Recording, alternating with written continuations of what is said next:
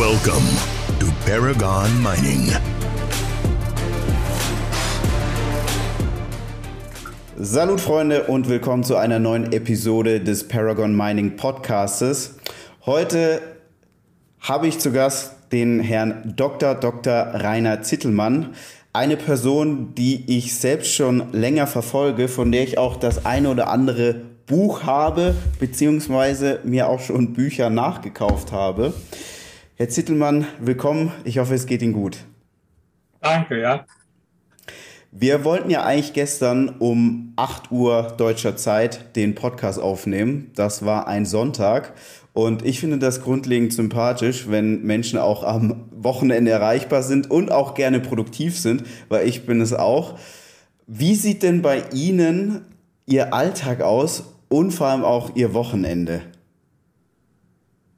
Ja, das ist nicht immer gleich. Äh, das hängt damit zusammen, dass ich äh, sehr viel verreist bin. Ja, und wenn ich natürlich, ich reise, äh, werde dieses und nächstes Jahr in 35 Länder reisen, um Vorträge zu halten über meine Bücher. Ja, also jetzt mhm. zum Beispiel am, äh, diese Woche am Donnerstag geht es nach Georgien, dann Anfang September geht es eine Woche nach Polen, dann geht es zwei Wochen nach Vietnam, dann äh, im Oktober geht es dann nach Miami und so geht es dann äh, weiter. Ja? Also das heißt, im Moment sieht mein Leben so aus, dass ich dann immer auch mal ein paar Tage, manchmal sogar auch ein paar Wochen hier in Berlin bin. Und ansonsten äh, bin ich verreist. Ja? Wie sieht der mhm. Tag aus? Ich sage einfach mal äh, ein Beispiel. Ähm, ich stehe meistens äh, relativ früh zwischen äh, 5 und 6 Uhr auf gehe dann erstmal zum Sport, trainieren äh, und äh, nach dem Training habe ich mir allerdings angewöhnt, dann noch mal eine Stunde zu schlafen. Also zum Beispiel heute habe ich von ähm, halb sieben bis, äh, bis kurz nach sieben trainiert und habe dann noch mal von halb acht bis um halb neun äh, geschlafen, dass, damit wir dann um neun das Interview mhm. machen können. Ja. Ansonsten ist auch so, dass ich dann, äh, wenn ich verreist bin, schaffe ich oft die Zeitumstellung nicht so richtig. Ich war jetzt in, äh, in Las Vegas gewesen vor ein paar Wochen und davor in Südamerika. Da bin ich dann oft schon um vier Uhr aufgestanden wegen mhm. der Zeitumstellung, äh, habe dann zwei, drei Stunden äh, was geschrieben oder Mails äh, beantwortet, bin dann zum Sport, habe dann noch mal ein bisschen geschlafen und dann hat der Tag dann, äh, dann angefangen. Ja? Also das ist so meistens der, der Start. Dann, ähm, ja, es hängt immer ein bisschen von ab, normalerweise besteht ein großer Teil meines Lebens aus, äh, aus Lesen. Äh, Im Moment ist es ein bisschen anders. Ich lese zwar auch jetzt viel, aber nicht so viel wie, äh, wie sonst. Ja, sonst ist wirklich, dass ich von morgens bis abends lese. Im Moment ist es eher so, dass ich dann ähm, ja sehr viel halt international äh, mit Zoom oder so. Zum Beispiel gestern hatte ich jetzt mit äh, mit drei Leuten in, in Moskau ein Gespräch, mhm. weil da erscheint jetzt auch eines meiner Bücher. Da haben die mich eingeladen zur Adam Smith-Konferenz, aber jetzt bin ich natürlich mir unklar, ob das vielleicht zu gefährlich ist für mich, nach Moskau zu reisen, weil ich mich auch öfters Putin-kritisch äh, geäußert habe. Und der eine, mit dem ich gestern gesprochen habe, der, der hat auch im letzten Jahr mal zehn Tage im Gefängnis gesessen. Ja, also okay. äh, insofern. Aufgrund von Äußerungen. Genau, ja, ja, ja. aufgrund von, von äh, Putin-kritischen Äußerungen. Deswegen habe ich mir da äh, Gedanken gemacht. Äh, dann hatte ich, ähm, hatte ich auch äh, am Samstag ein Interview mit einem potenziellen Dolmetscher, der in Vietnam dann für mich tätig ist. Habe dann am, am, Mittwoch mit einer anderen Dolmetscherin nochmal ein Bewerbungsgespräch, um da den richtigen äh, äh, Dolmetscher rauszufinden, wenn ich in äh, Vietnam bin. Ja, also mhm. das sind so Tätigkeiten was ich oft mache. Ansonsten, ja, ähm, wenn schönes Wetter ist, bin ich also immer hier. Ich habe einen großen, äh, sehr großen äh, Balkon. Da bin ich den ganzen Tag äh, draußen in der Sonne und, äh, und lese dann oder äh, mache auch mal äh, Telefonate.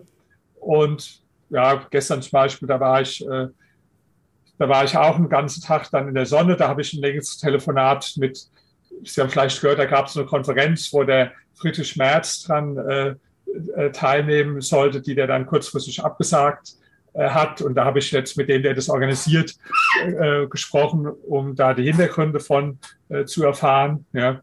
Mhm. Ähm, abends ist dann eher so, dass ich, äh, dass ich sehr selten was arbeite oder, oder mache. Ja, da treffe ich mich dann ja mit, mit einer meiner Freundinnen. Also ich habe mehrere Freundinnen und treffe mich dann abends äh, mit, äh, mit den Freundinnen, gucke dann auch äh, einfach mal eine DVD oder äh, wenn diese Talkshows sind, im Moment jetzt nicht in der Sommerpause, gucke ich diese ganzen Talkshows und zwischendrin gehe ich dann manchmal so und mache was auf, auf Twitter oder so. Aber das ist im mhm. Moment mein Leben. Im, im letzten, vorletzten Jahr war das äh, anders, weil da habe ich an meinen äh, Büchern gearbeitet und das, das, das am Buch arbeiten heißt für mich 90 Prozent lesen und 10 Prozent schreiben, weil das Schreiben geht extrem schnell. Das mache ich mhm. auch zwischendrin, schreibe ich ja viele Artikel für, für Fokus schreibe ich oft oder ich schreibe für regelmäßig für Medien in den USA, in äh, Großbritannien, in, äh, in Italien, auch in äh, Spanien, manchmal auch in China oder in Vietnam. Ja, da, da schreibe ich dann. Ja, und manchmal zwischendrin habe ich noch, also alles, was ich mache, macht mir Freude, mit einer einzigen Ausnahme. Bei den Büchern, da muss ich immer Korrektur lesen. Mhm. Das natürlich jetzt nur bei der deutschen Ausgabe und auch bei den englischen Ausgaben, ja, und muss die ganzen Übersetzungen immer prüfen. Und äh, also die englischen Übersetzungen, äh, das macht mir jetzt nicht so viel Freude, aber das ist, das mache ich dann zwischendrin auch mal. Also das ist so mein, mein Tagesablauf, ja. Aber nicht immer gleich, mhm. weil mir sagt ja keiner, wann ich was wo machen muss, sondern ich bestimme ja ausschließlich selbst, äh, äh, ob ich was arbeite, was ich arbeite, mit wem ich arbeite, äh, wie ich arbeite. Ja, das gibt ja sonst niemanden außer mir selbst, der da äh, drüber bestimmt. Also sehr selbstbestimmt und wenn jetzt keine Reisen anstehen, wird wahrscheinlich alles routinierter sein und dann wird es auch ähm, mehrere feste Abläufe geben, aber gerade wenn es dann an Reisen geht, dann ist ja sowieso die Planung immer sehr, sehr schwierig, was Sport etc. angeht. Oder auch die Ruhe ja, zum wobei Lesen. Sport versuche ich schon auch, das mache ich dann halt oft sehr früh, je mhm. nachdem, wie halt die Zeitumstellung ist in dem Land. Ja. Wie gesagt, wo ich jetzt in äh, Südamerika war, in den USA, da bin ich dann regelmäßig so um 4 Uhr aufgewacht, da konnte ich auch nicht mehr schlafen dann. Und mhm. dann bin ich dann, äh, bin ich dann um 6 Uhr trainieren gegangen habe dann und habe dann noch mal von sieben bis acht äh, geschlafen so ja also auch im auch im Urlaub versuche ich schon äh, wenn es geht äh, nicht jeden Tag aber sagen wir so ja wenn möglich fünf sechs Mal die Woche zu trainieren wie lange trainieren Sie denn schon? Weil das ist ja schon auch so einer der Pfeiler in Ihrem Leben, den Sie schon sehr, sehr lange verfolgen. Ähm, ja, genau, 45 Jahre. Okay. Und Sie hatten ja auch ein Buch veröffentlicht, zum Thema Training. Ähm, allgemein haben Sie ja, ich glaube, um die 30 Bücher, knapp 30 Bücher. 26 äh, Bücher geschrieben und herausgegeben. Ja. Jetzt ist Buch Nummer 26 und im Moment arbeite ich gerade an Buch Nummer 27. Welches würden Sie sagen, rückblickend ist so Ihr liebstes Buch? Welches war für Sie das Wichtigste? Gut, das Wichtigste ist meine Autobiografie, weil das ja mein Leben ist. Die heißt, mhm. wenn du nicht mehr brennst, starte neu. Das ist ja mein Leben. Insofern ist es natürlich auch für mich das wichtigste Buch. Ansonsten kann ich das gar nicht so, äh, so klar sagen. Es, natürlich freut man sich über die Bücher, die, die auch sehr erfolgreich sind. Zum Beispiel ein Buch Setz dir größere Ziele. Das ist jetzt in zwölf Sprachen erschienen. Das ist äh, sehr erfolgreich. Das nächste Buch wird sogar in 30 Sprachen äh, erscheinen. Ja, aber es gibt auch Bücher, die zum Beispiel äh, nicht erfolgreich sind im Verkauf. Zum Beispiel äh, ein Buch, das war das vorletzte Buch von mir, Ich will, was wir von mhm. erfolgreichen Menschen mit Behinderung lernen können. Für mich ein extrem wichtiges Buch, was sich aber in Deutschland nicht so besonders verkauft hat. Und es ist auch bisher in keine einzige andere Sprache übersetzt worden. Also da ist man natürlich dann enttäuscht. Ja. Mhm. Trotzdem ist es eins der, der wichtigsten Bücher, die ich geschrieben habe. Und äh, äh, kann es nur jedem jetzt hier empfehlen. Äh, ich weiß nicht, warum die Leute äh, das Buch jetzt nicht, äh, nicht kaufen. Ja? Vielleicht liegt es am Thema Behinderung, vielleicht liegt es am Titel, ich kann es nicht sagen, aber für mich ist es auch eines der wichtigsten Bücher. So. Okay. Ähm, wenn ich jetzt so mir anhöre, wie Sie Ihren Alltag verbringen, ähm, dann ist es ja so, dass das Thema Bücher schon eine sehr, sehr große Rolle spielt. Sie sind ja aber auch als ähm, Immobilien, kann man sagen, Immobilienunternehmer bekannt. Ähm, würden Sie sich eigentlich mittlerweile, also wie, wie würden Sie sich selber labeln, wenn Sie es müssten? Es hat sich halt immer geändert in meinem Leben, ja, das, äh, weil ich ja verschiedene Dinge gemacht habe. Also ich war zuerst, damit hat es begonnen, äh, Historiker. Dann später war ich ja ähm, der, der Cheflektor vom Ulstein Probilän Verlag. Da war ich dann in der Verlagsbranche. Ähm, später war ich dann Journalist als, äh, ähm, als Ressortleiter bei der Zeitung Die Welt. Da habe ich mich als Journalist mhm. bezeichnet. Später war ich dann Unternehmer, weil ich habe dann, ich habe ja 15 Jahre lang ein äh, Unternehmen äh, gehabt. Äh, das habe ich allerdings vor sechs Jahren verkauft und auch Investor, weil in der Zeit habe ich also viele Investitionen vorgenommen und äh, jetzt äh, steht wieder also das, ja, wenn die Leute mich jetzt fragen, dann sage ich, ich bin äh, Historiker, Soziologe und äh, Autor. Natürlich habe ich auch noch meine Investitionen, aber die erfordern äh, praktisch überhaupt keinerlei Zeiteinsatz von mir, die, mhm. die Investition. Ja, also damit, äh, damit muss ich mich nicht äh, viel beschäftigen, ja, äh, sondern das ist ja das Geld, von dem ich, äh, von dem ich lebe. Ja. Aber die, die Firma, das war also eine Public Relation Firma im Immobilienbereich. Wir waren auch Marktführer Nummer eins in Deutschland. Die habe ich äh, genau vor, äh, vor sechseinhalb Jahren habe ich die verkauft. Und mhm. die Immobilien, da habe ich auch ein, äh, einen großen Teil meiner Immobilien in Berlin verkauft, habe aber immer auch noch Immobilien in Deutschland und äh, ansonsten in den USA. Und ja, äh, ich, ich bin jetzt so bei, bei den Aktien und so weiter, ich gehöre jetzt nicht zu den Menschen, die aktiv jetzt mit irgendwie äh, Aktien traden oder irgendwas machen, ja, sondern ich, äh, ich kaufe dann einen weltweit anlegenden ETF mhm. und mache dann gar nichts. Ja. Das Einzige, was ich dann mache, vielleicht, wenn es dann zum Beispiel, wo es einen großen Crash gab, in äh, Corona-Zeit, dann habe ich da nochmal nachgekauft. Ja. Mhm. Aber das sind also, ich bin jemand, der sehr selten äh, Kauf und Verkauf, Käufe und Verkäufe tätig. Bei den Immobilien war es so, ich habe einmal gekauft, dann vielleicht zehn, zwölf Jahre später verkauft. Ja. Und so mhm. sind generell also meine Investitionen ähm, die erfordern jetzt von mir äh, keinen Zeitaufwand. Die Immobilien, da habe ich sowieso einen Verwalter, der die äh, äh verwaltet. Ja, in, den USA, da habe ich die meisten Immobilien jetzt äh, in Form von der Beteiligung an einem Fonds. Da macht das sowieso der Fondsmanager. Also äh, insofern ist es tatsächlich so, dass meine ganze Zeit äh, gewidmet ist dem heute dem, ähm, dem Lesen, dem Schreiben von Büchern, dem äh, Schreiben von Artikeln, ähm, Reisetätigkeit, um äh, Vorträge zu halten, Menschen da zu kennenzulernen und äh, zu, zu interviewen. Ja, das mhm. ist also äh, heute meine Tätigkeit. Es war natürlich, äh, wo ich meine Firma hatte, vollkommen anders. Da habe ich ja mich praktisch den ganzen Tag um die, um die Firma gekümmert. Mhm. Da bin ich auch viel gereist, aber in Deutschland, da war ich auch drei bis viermal in der Woche äh, mit dem Flieger unterwegs, aber das war dann, das war dann in Frankfurt oder in München oder in Köln oder in Düsseldorf oder in, in Hamburg oder so, ja, äh, mhm. weil unsere Kunden halt in diesen Städten äh, waren. Für mich klingt es so, dass das, was Sie jetzt machen, ähm, nicht primär monetär getrieben ist, weil ich höre jetzt raus, wahrscheinlich aktiv arbeiten müssten Sie nicht, aber diese Projekte, denen sie sich widmen, mit den Büchern und was dann dazugehört, die Reisen, die Kongresse, Vorlesungen etc. etc. Das ist ja dann schon so eine Art Projekt, was sie dann auch weiter wachsen lässt, persönlich. Und ähm, ganz umsonst werden sie es, nehme ich an, auch nicht machen am Ende des Tages. Ja, das, äh, das Entscheidende sind auch die, die Forschungen. Also das habe ich jetzt noch vergessen.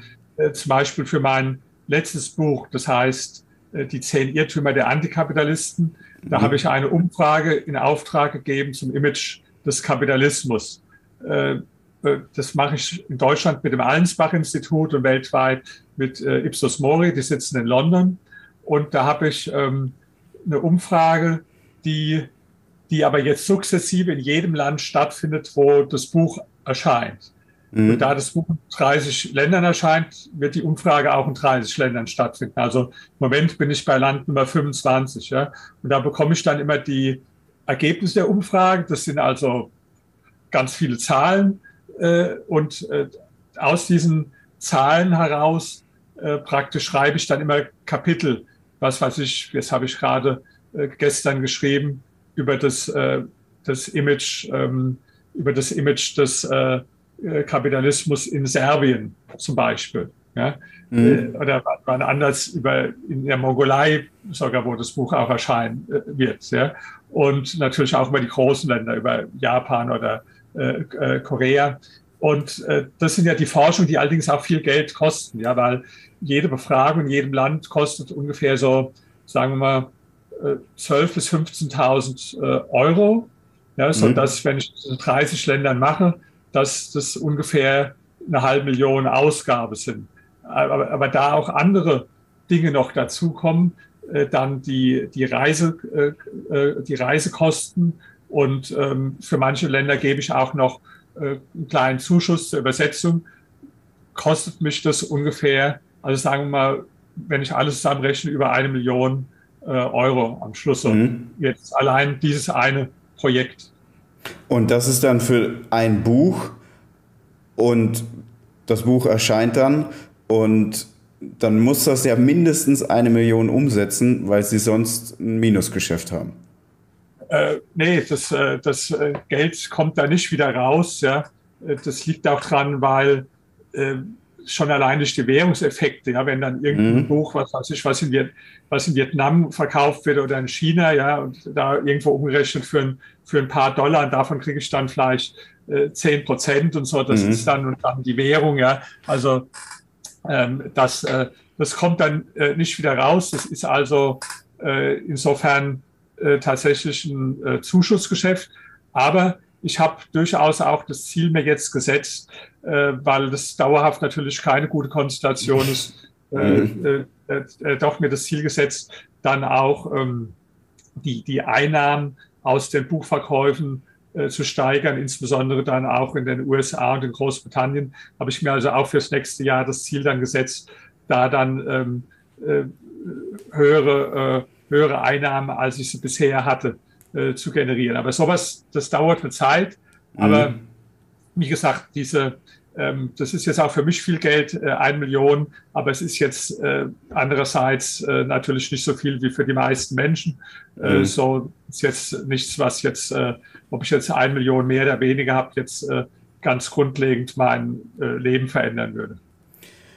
Wie ist denn das genau? Also Sie haben jetzt 26 Bücher in Deutschland. Wenn man das jetzt dann nochmal addiert mit den internationalen Büchern ähm, und wenn man dann aber auch so eine hohe Investitionssumme hört von einer Million, ähm, haben Sie denn dann eigentlich mit Büchern tatsächlich Geld verdient?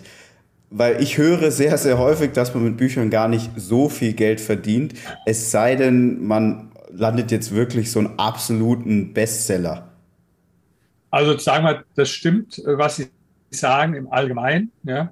Mhm. Äh, das also, wenn man jetzt nicht gerade Harry Potter oder so geschrieben mhm. äh, hat, ja, die ist natürlich sehr vermögend geworden. Ja, ja. Aber bei, bei, bei Sachbüchern, Sie können es ja einfach ausrechnen.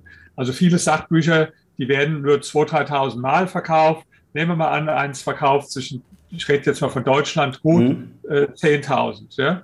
Und dann kriegen Sie, äh, sagen wir mal, das Buch kostet 20 Euro und dann kriegen sie äh, pro Buch vielleicht zwei Euro als Autor. Ja? Haben sie 10.000 verkauft, dann haben sie da 20.000 äh, Euro vor Steuern raus. Mhm. Ja? Je nach ihrem Steuersatz ja, äh, ist es dann entsprechend nach Steuern noch mal weniger. Aber vor Steuern 20.000 für ein Buch, was 10.000 Mal war, schon eine gute Zahl ist für Deutschland. Ja? Yeah. Aber da sehen Sie schon, dass das jetzt keine, äh, keine signifikanten Summen sind. Ja? Trotzdem, äh, trotzdem das so ist, habe ich mir jetzt für die Zukunft das Ziel gesetzt, auch dann, ähm, äh, auch dann signifikante äh, Summen durch Buchverkäufe zu äh, zu verdienen. Ja, weil ich habe gemerkt, mhm. immer wenn ich ein bestimmtes Ziel setze, kann ich das auch erreichen. Jetzt hatte ich ja. mir erstmal das Ziel gesetzt, am Ende letzten Jahres hieß das Ziel, dass mein Buch über die Antikapitalisten in 20 Sprachen erscheinen wird. Das Ziel habe ich aber schon im, im Mitte des Jahres jetzt erreicht. Also sie sind natürlich noch nicht erschienen, aber ich habe die Verträge schon unterzeichnet mhm. für 20 äh, Länder. Ja. Und dann habe ich das Ziel jetzt erhöht auf 30 Länder. Und da bin ich jetzt auch schon nah dran, weil ich habe inzwischen für 26 Länder unterzeichnet und für mit fünf anderen äh, bin ich noch äh, im Gespräch. Ja. Ich lese nur mal vor, dass Sie sehen, also, und das sind ja alles Länder, wo ich gute Kontakte habe und mit den Leuten im Kontakt stehe, ja. Nicht nur mit den Verlagen, sondern mit den Thinktanks, mit liberalen Thinktanks. Mhm. Also ich habe jetzt unterzeichnet für Italien, Schweden, Tschechien, Russland, Bosnien-Herzegowina, äh, Mon Mongolei, Brasilien, Polen, Montenegro, Griechenland, Türkei, Portugal, Serbien, Slowakei, Albanien, Rumänien, Spanien, Iran, USA, äh, Großbritannien, Korea, Nepal, Uganda, Nigeria, Bulgarien und Pakistan. Und bin jetzt noch im Moment in Gesprächen mit, ähm, mit äh, äh Georgien, Holland, äh, Litauen und äh, Frankreich. Ja. Also das ist jetzt so das aktuelle Buch. Kann man das eigentlich so zusammenfassen, dass das, was Sie mit den Büchern verfolgen, schon eine, ja, sehr stark in die Richtung Selbstverwirklichung geht. Also, das ist jetzt, wenn es Ihnen nur ums Geld verdienen gehen würde, würden Sie definitiv was anderes machen. Ja, also, ähm, die, warum schreibe ich die Bücher? Das hat also unterschiedliche Gründe. Erstens macht es mir Freude. Ich habe schon also mein Leben lang eigentlich immer geschrieben. Ja, also das ist der Hauptgrund, dass es mir Freude macht. Zweitens äh, habe ich so ein bisschen so einen, einen missionarischen Eifer. Das heißt, dass bestimmte Einsichten, die ich habe, zum Beispiel, dass der Kapitalismus gut ist für die Menschheit, ja, die, die möchte ich verbreiten. Da sind die Bücher ja nur ein Instrument. Ja. Mhm. Das andere Instrument sind Vorträge, das andere Instrument sind äh, Interviews. Ich gebe fast jeden Tag äh, Interviews. Also ich habe äh, jetzt allein in den letzten Jahren überall mit den führenden äh, Medien, mit, mit Forbes, mit Le Monde, mit äh, Corriere della Sera, mit, äh, wo ich jetzt in Südamerika war, habe ich mit der führenden, äh, da, da war in allen Ländern, in den führenden Medien war mindestens eine Seite Interview mit mhm. mir, also in Argentinien, in Brasilien, äh, in, in Chile, in der führenden argentinischen Sonntagszeitung, es war sogar vier Seiten, Seiten. Da war ich eine Stunde im Fernsehen. Also das ist ja, das Buch ist ja nur ein Instrument. Mhm. Dann sind diese ganzen Medienveröffentlichungen äh, in den Ländern. Und ähm, ja, ich schreibe ja Bücher über verschiedene Themen. Also es gibt ja so die einen Bücher, die eher äh, wissenschaftlich orientiert sind, wie jetzt zum Beispiel meine Dissertation über, über Hitler oder über die Psychologie der Superreichen oder gibt mhm. auch eine Studie von mir, The Rich and Public Opinion. Deutschland heißt es die Gesellschaft und ihre Reichen. Ja, das ist, das ist der eine Strang, äh, mein wissenschaftliches Interesse. Das andere sind Bücher, die äh, als Historiker, die aber auch einen gewissen äh, politischen äh, Impetus haben, wie jetzt zum Beispiel Kapitalismus ist nicht das Problem, sondern die Lösung. Auch ein Buch, was in sehr vielen Sprachen schon erschienen ist. Und das dritte sind Bücher über Erfolg. Zum Beispiel das Buch Setze dir größere Ziele oder die Kunst des erfolgreichen Lebens oder das Buch über die äh, erfolgreichen Menschen mit Behinderung. Ja.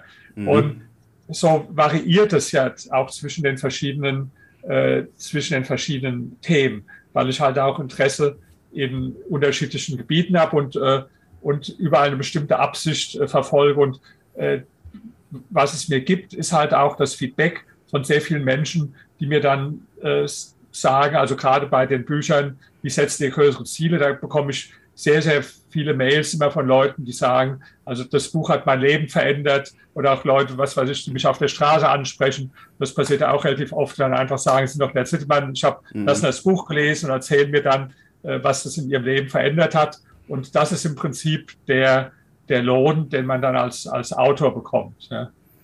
Mich würde mal Folgendes interessieren. Sie scheinen ein Mann zu sein, der sehr klassische maskuline Werte lebt und sich da jetzt auch nicht in so ein gesellschaftliches Korsett zwingen lässt. Sie hatten es ja am Eingang erwähnt, Sie haben beispielsweise mehrere Freundinnen und auch insgesamt habe ich so den Eindruck, dass Sie jetzt nicht der typische Intellektuelle sind, einfach aufgrund dessen, ähm, Sie sind ein leidenschaftlicher Kraftsportler, aber eben auch ein Kapitalist. Warum haben Sie sich diesem Thema noch gar nicht so öffentlichkeitswirksam gewidmet? Ja, also Sie haben das gut erfasst. Ich bin eigentlich ein, ein anti-intellektueller Intellektueller. Ja? Mhm. Intellektueller deswegen, weil ich veröffentliche ja nicht nur in vielen Medien und Büchern, auch in Fachzeitschriften, zum Beispiel äh, Economic Affairs. Ja, also insofern tue ich das, was andere Intellektuelle auch tun, an gesellschaftlichen Diskussionen teilnehmen, in Fachzeitschriften veröffentlichen, in Zeitungen, Bücher, ja. Aber natürlich der normale Intellektuelle, was weiß ich, was macht der? Der, der, der spielt Volleyball oder so, ich weiß es nicht, der geht nicht unbedingt jetzt und äh, trainiert seine äh, Muskeln, mhm. zumindest nicht so intensiv wie ich. Und wenn, wenn, dann zeigt es auch nicht so, so wie ich das halt mache. Ja, also das ist schon mal, ja, das schreiben mir dann manchmal auf Facebook oder so Leute, ja, ähm, äh, ich kann sie doch gar nicht ernst nehmen, wenn sie äh, mit den Muskeln, da sage ich also, können Sie nur jemand, ist die Voraussetzung, um als Autor ernst genommen zu werden, was ist die Voraussetzung? Dicker Bauch oder besonders ja. dünne Arme oder was ist die Voraussetzung? Also Sie sagen, wenn ich jetzt einen dicken Bauch hätte und dünne Arme, würden Sie es ernst nehmen, aber wenn ich jetzt einen dicken Bizep habe, dann nicht. Also das ist so, leuchtet mir halt persönlich nicht ein. Insofern bin ich also tatsächlich nicht der typische äh, äh, Intellektuelle. Auch muss ich sagen, ich bin jetzt keiner, der besonders an äh, Kultur oder Museen oder mhm. Theater ist für mich ein Gräuel. Ja.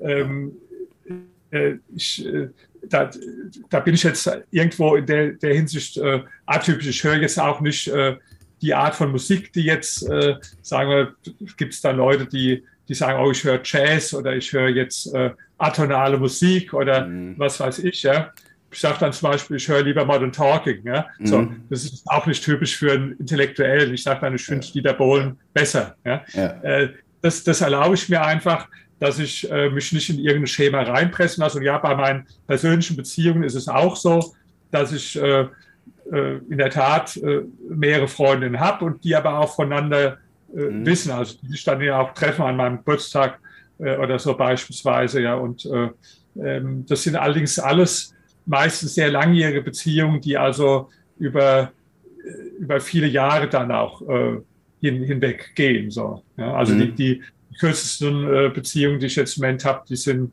äh, drei Jahre.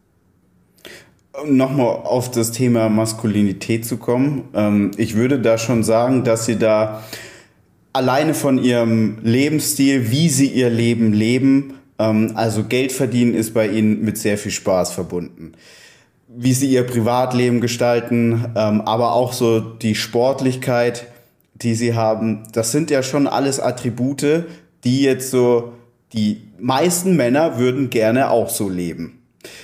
Und jetzt haben sie ja schon auch viel, ich will das jetzt gar nicht irgendwie Motivationslyrik nennen, aber schon Bücher, die einfach ähm, Menschen allgemein im Leben weiterhelfen. Und gerade dieses Thema Maskulinität, das ist ja schon ein Thema, das so aus diesem ja, linken Mainstream ja sehr gerne sehr negativ geredet wird. Und Sie sind ja jemand, der sich aber auch gerne mit diesen Leuten anlegt.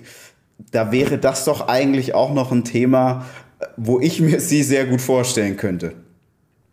Also mir sagen die Leute oft, ich soll mein Buch schreiben, wie man äh, schöne Frauen kennenlernt. Ja? Mhm. Äh, hatte ich sogar schon mal vor 30 Jahren angefangen, da einige Dutzend Seiten habe ich dann einem Freund gegeben. Ich habe es ja nicht weiterverfolgt, weil unter meinem äh, echten Namen wollte ich es dann doch nicht veröffentlichen damals. Mhm. Ja, äh, unter dem falschen Namen hätte ich auch komisch gefunden. Also äh, sagen mir sehr oft die Leute, dass ich das machen soll. Ich hätte auch viele äh, lustige Geschichten äh, darüber zu erzählen. Ja, und äh, zu dem Thema, wie man jetzt äh, Frauen kennenlernt. Ich weiß nicht, ob ich es irgendwann mal mache. Im Moment habe ich es jetzt nicht geplant, aber andererseits bin ich ja jetzt auch äh, erst äh, 65. Also äh, mein Vater, der ist, ähm, der ist 93 und schreibt auch immer noch Bücher. Ja. Mhm. Insofern, wenn ich das jetzt so schaffe wie mit seinem Alter, dann habe ich ja noch 30 äh, Jahre vor mir, wo, wo also viele Bücher denkbar sind. Also, wenn ich mir hier dieses Buch, äh, die Psychologie der Superreichen anschaue, das ist ja mit einem ganz klaren wissenschaftlichen Ansatz. Und gerade wenn es so um diese Mann-Frau-Dynamiken geht, dann gibt es ja da schon sehr viel ideologisch getriebene ähm, Bücher, die da erstellt werden. Und da könnte ich mir eben durchaus vorstellen, Sie als jemand, der auf der einen Seite die wissenschaftliche Komponente beherrscht, aber Sie sind eben auch jemand, der das echte Leben lebt. Also Sie sind jetzt nicht irgendwie ein Buchtheoretiker, ähm, sondern Sie können da eben wirklich so Best of Both Worlds zusammenbringen. Daher äh, also ich, hatte kann mal ich Sie dazu motivieren. Ich hatte mal ein Projekt angefangen, ich habe ja ein Buch geschrieben, Die Gesellschaft und ihre Reichen, da ging es um mhm. Vorurteile über reiche Menschen und ich wollte in der Tat mal ein großes wissenschaftliches Projekt machen äh, zum Thema Vorurteile über schöne Frauen. Ja? Mhm. Und habe auch da ziemlich viel äh, wissenschaftliche Literatur schon zu dem Thema äh, Schönheit gelesen, habe auch damals mich mit den führenden Professoren darüber ausgetauscht. Das hat sich dann aber aus bestimmten Gründen als so schwierig herausgestellt, das Projekt, äh, dass ich dann, äh, ich, ich habe das dann nicht weiterverfolgt und habe dann stattdessen äh, ein anderes Projekt gemacht. Ja. Und wenn ich aber so ein Buch schreiben würde, dann eher nicht wissenschaftlich, sondern dann eher so als aus, aus praktischer äh, Erfahrung, als mhm. äh, Selbst, Selbsthilfebuch, weil ich äh, gemerkt habe, dass viele Männer damit äh, Probleme haben. Also äh, zu sagen, ich möchte eine äh, schöne Frau kennenlernen, dass die damit Probleme haben. Und da würde ich das eher so machen, dass ich da aus meiner eigenen Erfahrung äh, praktische Tipps geben würde. Aber habe ich im Moment nicht geplant, wird mir oft mhm. gesagt. Insofern sind Sie ja nicht der Erste, aber äh, wer weiß, vielleicht mache ich es doch nochmal irgendwann. Wenn ich jetzt so auf Sie schaue, und jetzt den, den Namen Dr. Rainer Zittelmann als Brand nehme, ich würde sagen, sie wären wahrscheinlich in fast jedem Land ähm, höher angesehen als in Deutschland. Sie jetzt als Mann, als Unternehmer, ähm, würden Sie das unterschreiben? Das würde ich nicht unbedingt so sagen. Also in Deutschland, klar, ich habe da, ähm, ich habe da auch äh, viele Fans. Ich mache sogar regelmäßig so Treffen für, für mhm. diese äh, Fans, ja ähm, und äh, lade die ein und kann mich auch nicht beklagen über die Resonanz bei meinen Büchern und äh, schreibe ja auch für verschiedene Medien, die schon äh, eine große Verbreitung haben. Also sehr, meistens schreibe ich für, für Focus.de, weil die eine große Verbreitung haben. Mhm. Vor ein paar Tagen habe ich wieder was für die Welt geschrieben oder für die äh, Neue Züricher Zeitung. Ähm, was ein bisschen Problem ist in Deutschland im Fernsehen, da das so sehr stark äh, linksideologisch ausgerichtet ist. Normalerweise müsste jemand wie ich äh, ständig auch in, diese, in die Talkshows eingeladen mhm. werden, um da zu diskutieren. Das äh, passiert aber nicht. Ja. Äh, Finde ich ein bisschen schade, würde ich gerne machen, da auch mit zu diskutieren. Andererseits, die jungen Menschen gucken das heute sowieso praktisch äh, kaum noch Fernsehen. Ja. Die, die äh, gucken dann eher sowas, was Sie jetzt machen, äh, äh, oder hören dann Podcasts oder schauen sich auf, auf YouTube was an. Mhm. Äh, und da erreicht man sowieso die jungen Leute besser. Ja, sonst ist es unterschiedlich. In äh, manchen Ländern, da, ähm, klar, da ist die Resonanz dann größer, wo ich in China war, ich hoffe jetzt auch in Vietnam, sehr groß war. Das in Südamerika, wie gesagt, da war also eine, äh, ähm, ja, da bin ich fast, als ob ich da der deutsche Bundeskanzler Okay. Wäre empfangen worden, habe die, die Politiker getroffen, die, die Wissenschaftler getroffen und ständig äh, Fernseh- und Zeitungsinterviews gehabt. Ja. Aber wie gesagt, Deutschland ist ja auch nicht mein, mein einziger Bezugspunkt. Mhm. Ich habe so die Theorie, dass jeder Mensch so einen äh, regionalen Fokus hat. Ich hatte zum Beispiel, wo ich jung war, eine Freundin, die, da habe ich im kleinen Dorf gewohnt, das hieß Messel. Und bei der hat das ganze Leben nur um dieses Dorf praktisch sich mhm. gedreht. Also das hat 3000 Einwohner. Die, die war schon auch intelligent. Die hat dann auch ihre Abschlussarbeit vom Studium, hat sie auch über irgendein Thema über, von, von Messel halt geschrieben. Die ist mhm. natürlich auch mal verreist oder war in der Stadt, äh, dann Darmstadt war da in der Nähe. Aber im Prinzip war ihr ganzes äh, Leben darauf auf das Dorf ausgerichtet. Mhm. Und so kenne ich auch hier Leute in Berlin, die lesen also die ganzen Berliner äh, Medien und gucken dann immer die Berliner Nachrichten. Und mhm. der, der, Fokus ist halt Berlin. Bei mir war es lange Zeit meines Lebens äh, mein Fokus Deutschland, ja, wo ich meine Firma hatte, habe ich ja gesagt, mhm. da war ich äh, heute in München, morgen in Hamburg, übermorgen in Frankfurt und dann in Bonn und Köln.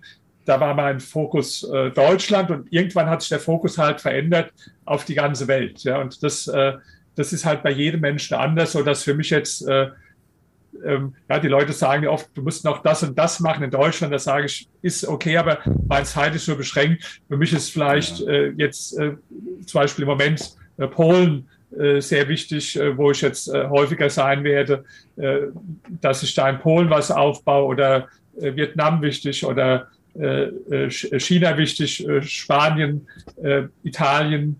Und ja, das, und da kommen jetzt halt immer wieder neue Länder dazu.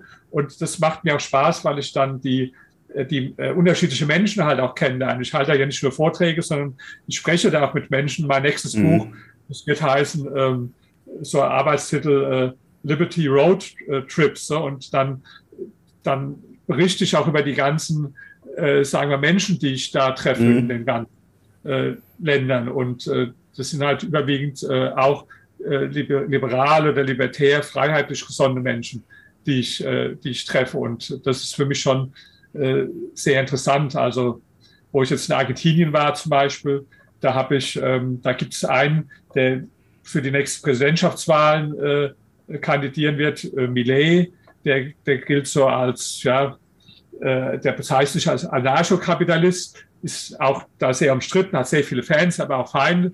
Den mhm. habe ich jetzt nicht persönlich kennengelernt, aber äh, war eigentlich noch schöner die Vizepräsidentin von äh, seiner Partei, weil die ist zugleich äh, Model und mhm. kennt jeder da äh, in, in, äh, in Argentinien, weil die extrem gut aussieht und die war dann auch vor einem Geburtstag dabei, wo ich gefeiert habe. Also ich lerne da ja interessante Menschen dann kennen in den Ländern.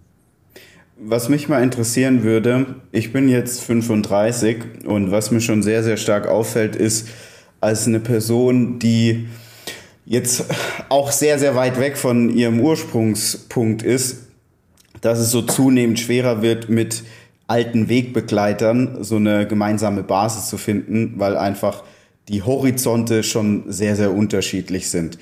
Bei Ihnen muss das ja noch mal drastischer ausfallen.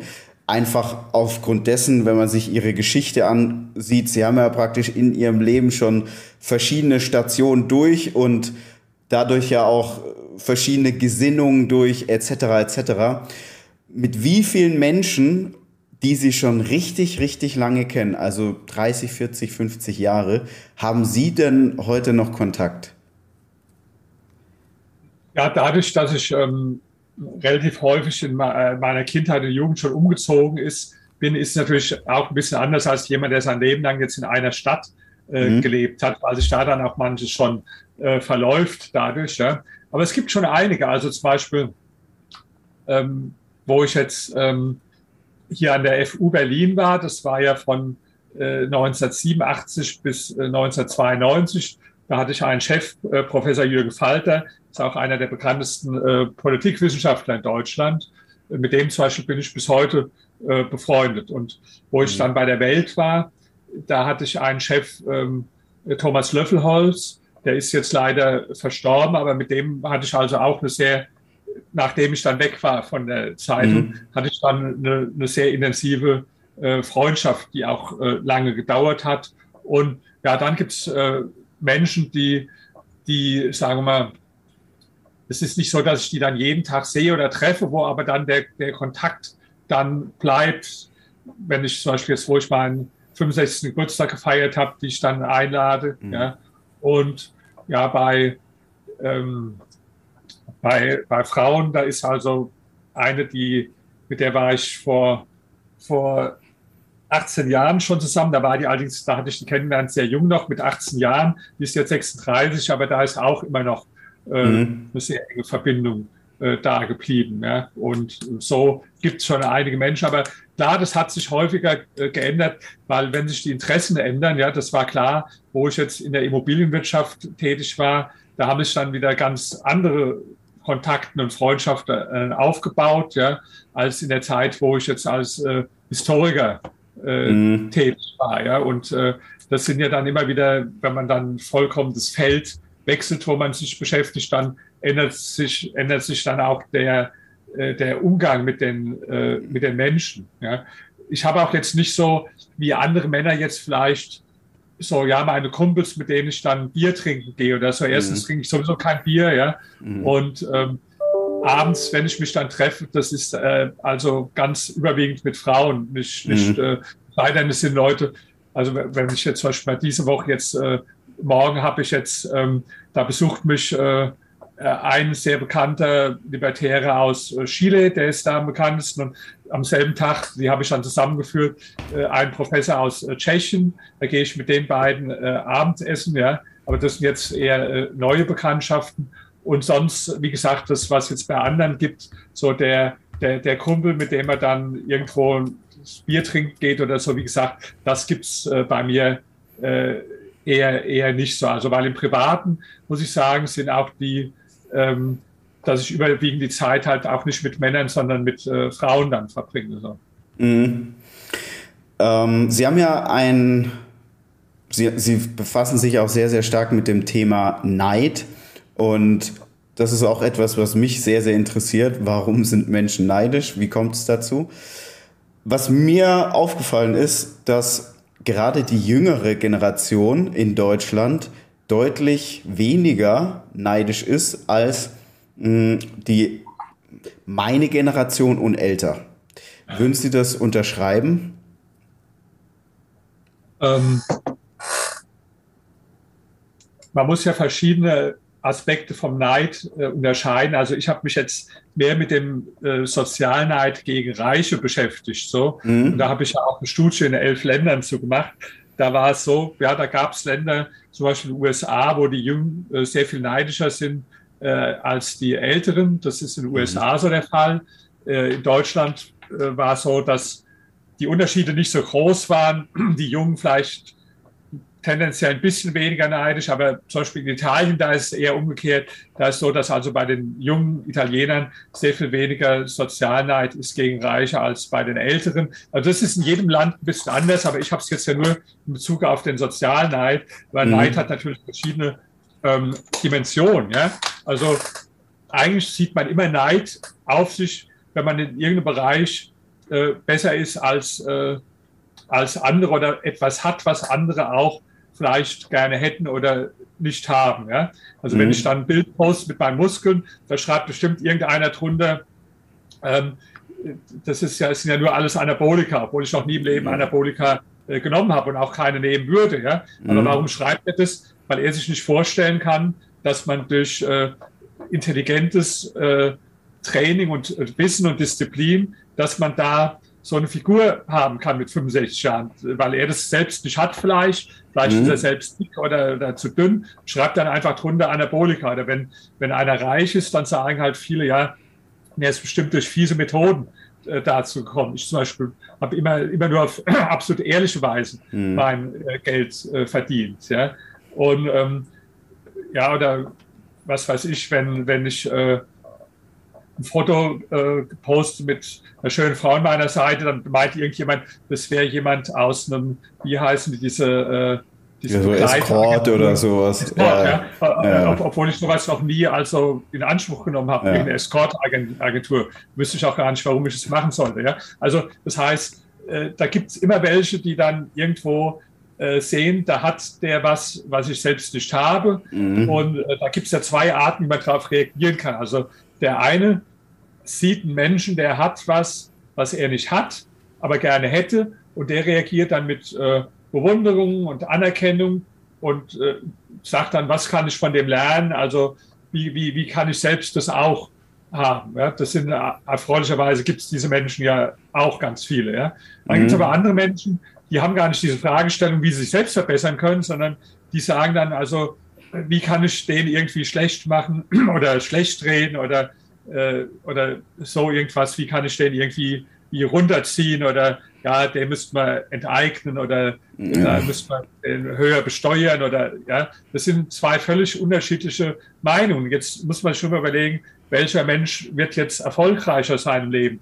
Der, derjenige, der also sagt, ich äh, gucke mir andere erfolgreiche Menschen an, überlege, lass mich durch die inspirieren, was ich von denen lernen kann, oder derjenige, der da mit einem großen Prass und negativen Emotionen immer wieder schimpft über, über erfolgreiche Menschen oder versucht, die, die schlecht zu machen. Ja, ich habe also auf Facebook, da, da ist so eine Frau, ich kenne die gar nicht, die mir da folgt, äh, die, die nennt sich Erika Brock, was jetzt nur ein Tarnname ist. Also die schreibt zum Beispiel prinzipiell immer gegen erfolgreiche Menschen an. Steve Jobs mhm. hat sowas auszusetzen. Wenn ich schreibe, dass die Asiaten erfolgreich sind in Korea, dann schreibt sie, da ist die Selbstmordrate so hoch. Also mhm. äh, wenn ich über Hongkong was Positives äh, schreibe, dann schreibt sie, da leben aber Menschen in Käfigen. Also die hat immer bei jedem, äh, wenn ich was über China schreibe, dann hat sie irgendeinen Artikel, dass die Chinesen unglücklich sind. Also egal, ob das jetzt ein Land ist oder ob das jetzt eine Person ist, äh, immer wenn irgendwo jemand äh, erfolgreich ist oder ich was Positives drüber sage,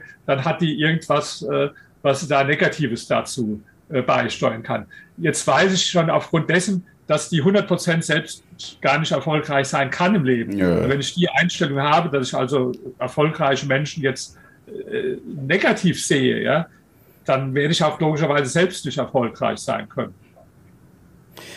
Mm, letztes Jahr war meines Wissens nach das erste Jahr in Deutschland, in dem mehr Leistungsträger das Land verlassen haben, als hinzugekommen sind. Mich würde mal allgemein Ihre Sicht darauf interessieren. Ja, es ist natürlich ein Problem. Also äh, es gibt in meinem Freundeskreis, also wo viele Unternehmer sind, eigentlich keine einzigen, der sich nicht schon ernsthaft mit dem Gedanken der Auswanderung beschäftigt hat. Ich auch. Ich lebe gerne hier, ich will eigentlich nicht auswandern. Wenn mhm. jetzt allerdings äh, so eine rot-rot-grüne Bundesregierung gekommen wäre, dann hätte ich das schon also ernsthaft äh, überlegt. Ja? Mhm. Und ähm, ich, ich kenne ja auch einige, die schon, manche sind in der Schweiz oder einer ist in den USA, der andere ist nach, nach Paraguay, einer lebt in Vietnam jetzt. Also ich kenne ja auch einige, die ausgewandert sind. Und natürlich ein Problem, wenn, äh, wenn man in einem Land die erfolgreichen Menschen ständig beschimpft, die Besserverdiener, die angeblich nicht zu beitragen, die zu wenig Steuern zahlen, die, die, die beschimpft, ja, dann fühlen wir sich irgendwann nicht mehr wohl in dem Land. Es geht gar nicht nur um das Materielle, es geht gar nicht drum, nur um die Steuerlast, sondern es geht einfach darum, mhm. dass ein Mensch sagt, offenbar bin ich hier nicht gern gesehen. Äh, ja, ich muss nur den Fernsehen an, einschalten und da sind lauter äh, Journalisten oder Politiker, die irgendwo äh, über Menschen wie mich herziehen, ja, und der dann irgendwann sagt, nee, dann, dann gehe ich lieber in ein Land. Also ich habe jetzt gerade eine Befragung veröffentlicht vor ein paar Tagen in, in der Welt, war da ein Artikel, wie die Einstellung zu reichen ist. Und da war zum Beispiel in Vietnam, äh, dass die Menschen eine sehr, sehr positive Einstellung haben zu, zu reichen. Mhm. Ja. Und da schreibt dann einer drunter, ich habe die, da waren, ich glaube, fast 1000 Kommentare unter dem Artikel in der Welt. Da schreibt einer drunter, ja, dann sollte ich vielleicht nach Vietnam gehen. Ich bin äh, reich. Erstens bin ich da noch reicher als äh, äh hier mit meinem Geld. Zweitens werde ich ja noch als intelligent und äh, positiv mhm. angesehen. Und drittens äh, gibt es in Vietnam so viele schöne äh, Frauen. Also so hatte er dann geschrieben und da hat er dann so, das war jetzt mhm. natürlich vielleicht nicht so ernst gemeint, ja, äh, warum er dann nach Vietnam gehen will. Aber äh, das ist natürlich ein Problem, wenn man einerseits dann Leistungsträger das Land verlassen und andererseits aber natürlich äh, dann viele Leute auch ins Land holt, die von denen, wo es einen gewissen Prozentsatz gibt, die halt deswegen kommen, weil Deutschland ein äh, Wohlfahrtsstaat ist, wo sie dann mhm. auch entsprechend äh, an den Leistungen äh, partizipieren äh, können. Ja? Und das nehme ich jetzt nicht bei den Leuten übel, das äh, kann man gut verstehen. Ja, aber es ist natürlich absurd, dass, dass, dass wir im Moment der ganze Flugverkehr nicht richtig funktioniert, äh, weil es dann ein paar tausend äh, Security-Leuten oder Leute, die irgendwo die, die, die Koffer aus dem Flugzeug holen, weil es daran mangelt, ja, oder dass äh, im Restaurantbereich 70.000 Arbeitskräfte fehlen. Das mhm. sind ja jetzt keine Berufe, wo man jetzt für studiert haben muss, ja, um jetzt zu gucken, ob der eine Messer, eine Bombe dabei hat oder um jetzt einem eine, eine Pizzabestellung aufzunehmen und dem die, die, die Pizza an den Tisch zu bringen. Das ist ja jetzt keine, äh, ja, da wundere ich mich in einem Land, wo es 2,3 Millionen Arbeitslose gibt, ja, und wo, wo ja äh, Millionen auch in den letzten Jahren äh, gekommen sind, ja. Warum, mhm. warum es da so ist, äh, dass man jetzt nicht mal ein paar tausend findet äh, für solche Tätigkeiten. Und ich werfe es den Leuten nicht mal direkt vor, sondern ich werfe es dem System vor, wo es sich oft einfach nicht lohnt zu arbeiten. Also wenn, mhm. wenn ich jetzt vor der Alternative stehen würde, du arbeitest nicht, beziehst, bekommst die Wohnung vom Staat, beziehst Leistungen vom Staat äh, und arbeitest vielleicht mal noch äh, fünf Stunden die Woche schwarz nebenher und hast dann am Schluss, also mit fünf Stunden Arbeit, mehr Geld als derjenige, der sich 40 Stunden rumlegt für so einen Job, mhm. der, der, natürlich nicht unbedingt äh, jedem Spaß macht auch. Ja? Dann ist ja eher noch bewundernswert und erklärungsbedürftig, warum es überhaupt noch Leute gibt, die so einer Arbeit äh, nachgehen. Ja? Und ja. Äh, wenn dann also gleichzeitig also äh, Leute ins Land äh, kommen, von denen, von denen sich halt viele dann auch eher darauf fokussieren, wie man äh, wie man die staatlichen Leistungen, die es in Deutschland äh, gibt, für sich vereinnahmen kann und mhm. gleichzeitig aber Unternehmer oder Leistungsträger das Land verlassen, dann äh, kann das für ein Land nicht gut sein, logischerweise. Also ich lebe mittlerweile in Dubai und was ich hier, also da, hier gibt es dieses Phänomen überhaupt nicht, weil das System ist ein anderes, aber auch der Grund, warum die Menschen in das Land kommen, ist ein anderes und das Groteske ist, dass hm, sehr viele Menschen, wo man in Deutschland schon sagen kann, dass sie oftmals in die Sozialsysteme einwandern. Ähm, die Menschen, die kommen auch nach Dubai, aber die kommen hier eben her, um eine Karriere zu machen, auch wenn sie ganz, ganz unten anfangen. Und da sieht man, also das, Ursprungs, das Ursprungsland ist nicht das Problem, sondern das System und die Mentalität, die dann vorherrscht. Naja, absolut. Also Dubai habe ich auch einen Freund, der hat auch überlegt, nach, nach Dubai auszuwandern. Müssen wir uns mal unterhalten, wie Sie es da finden. Also ich war nur einmal in Dubai und ich bin jetzt ein großer Freund von Hitze. Also selbst wenn es jetzt 36 Grad ist, dann bin ich von morgens bis abends in der Sonne und okay. genieße das. Ja. Aber wenn es jetzt über 40 Grad wären und wo ich in Dubai war, da war es so 43 Grad. Ja. Yeah. Ich muss sagen, da ist dann die Grenze überschritten, äh, wo ich mich äh, selbst äh, wohlfühle. Und ja. so nach dem, was ich gehört habe, gibt es ja doch einige Monate im Jahr, wo man dann mit äh, Temperaturen deutlich über 40 Grad rechnen muss. Oder ist das falsch so? Also das ist jetzt dieses Jahr erst seit Ende Juli so. Davor war es Juni, Juli waren gute 30 Grad, also Mitte 30 Grad. Okay. Gut, und dann ja. ab September geht es dann wieder Richtung 35, 30 Grad und dann ist sowieso die beste Zeit. Also es sind so drei Monate, die schon sehr, sehr, sehr warm sind. Das ist richtig. Und da ja, das, das wäre mir, äh, das mir dann halt schon zu viel. Äh, diese, ja, gut, in Deutschland gefällt mir nicht äh, das, das schlechte Wetter, aber ich bin ja auch viel, ja. viel verreist und viel unterwegs. Steuern ja. ist ja auch in Dubai sehr, sehr äh, positiv. Ich glaube, da gibt es ja so gut wie keine äh, Steuern, die man zahlen muss. Ja ist aber für mich auch im Moment nicht so das große Thema, weil ähm, zum Glück gibt es äh, keine Vermögensteuer in Deutschland und äh, meine. Einkünfte sind jetzt sowieso äh, begrenzt. Ja, ja das wäre für mich schon ein Thema, wenn dann die Vermögensteuer kommt. Äh, dann äh, allerdings gibt es die in den meisten, also in sehr vielen Ländern. Mhm. Ähm, auch in den USA äh, gibt es ja so eine Wealth Tax oder selbst in der Schweiz, die sonst also steuerlich sehr viel positiver ist als Deutschland, gibt es auch eine Vermögenssteuer. Ja. Äh, aber klar, gibt auch Länder wie Schweden zum Beispiel, wo es, äh, da, da ist zwar die Einkommensteuer ziemlich hoch, aber da haben sie die Erbschaftssteuer, die Schenkungssteuer und die Vermögenssteuer abgeschafft. Mhm. Also äh, dafür ist jetzt das Wetter nicht so toll in der Schweiz, äh, in, in, Schweden. Ja. Yeah. Also äh, wenn ich dann Aber die Frauen, die Frauen sind dort sehr hübsch.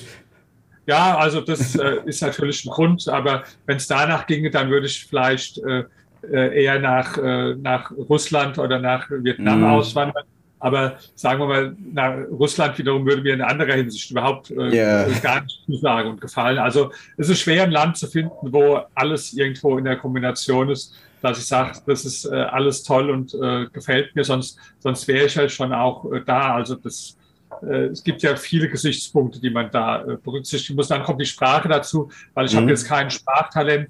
Ich bin froh, dass ich äh, Englisch ganz vernünftig sprechen kann, aber ähm, ich spreche also keine anderen Sprachen und das macht es natürlich dann auch schwierig, in Länder zu gehen, wo also relativ wenig Leute, es gibt ja doch noch viele Länder, wo also es nicht so viele Menschen gibt, die gut Englisch äh, sprechen. Ja. ja also gerade in Südamerika oder in Spanien, Italien, aber auch in, in, den asiatischen Ländern, da ist es also schon so, dass man auch viele Menschen trifft, die doch äh, ja, gar nicht oder, oder halt schlecht Englisch sprechen.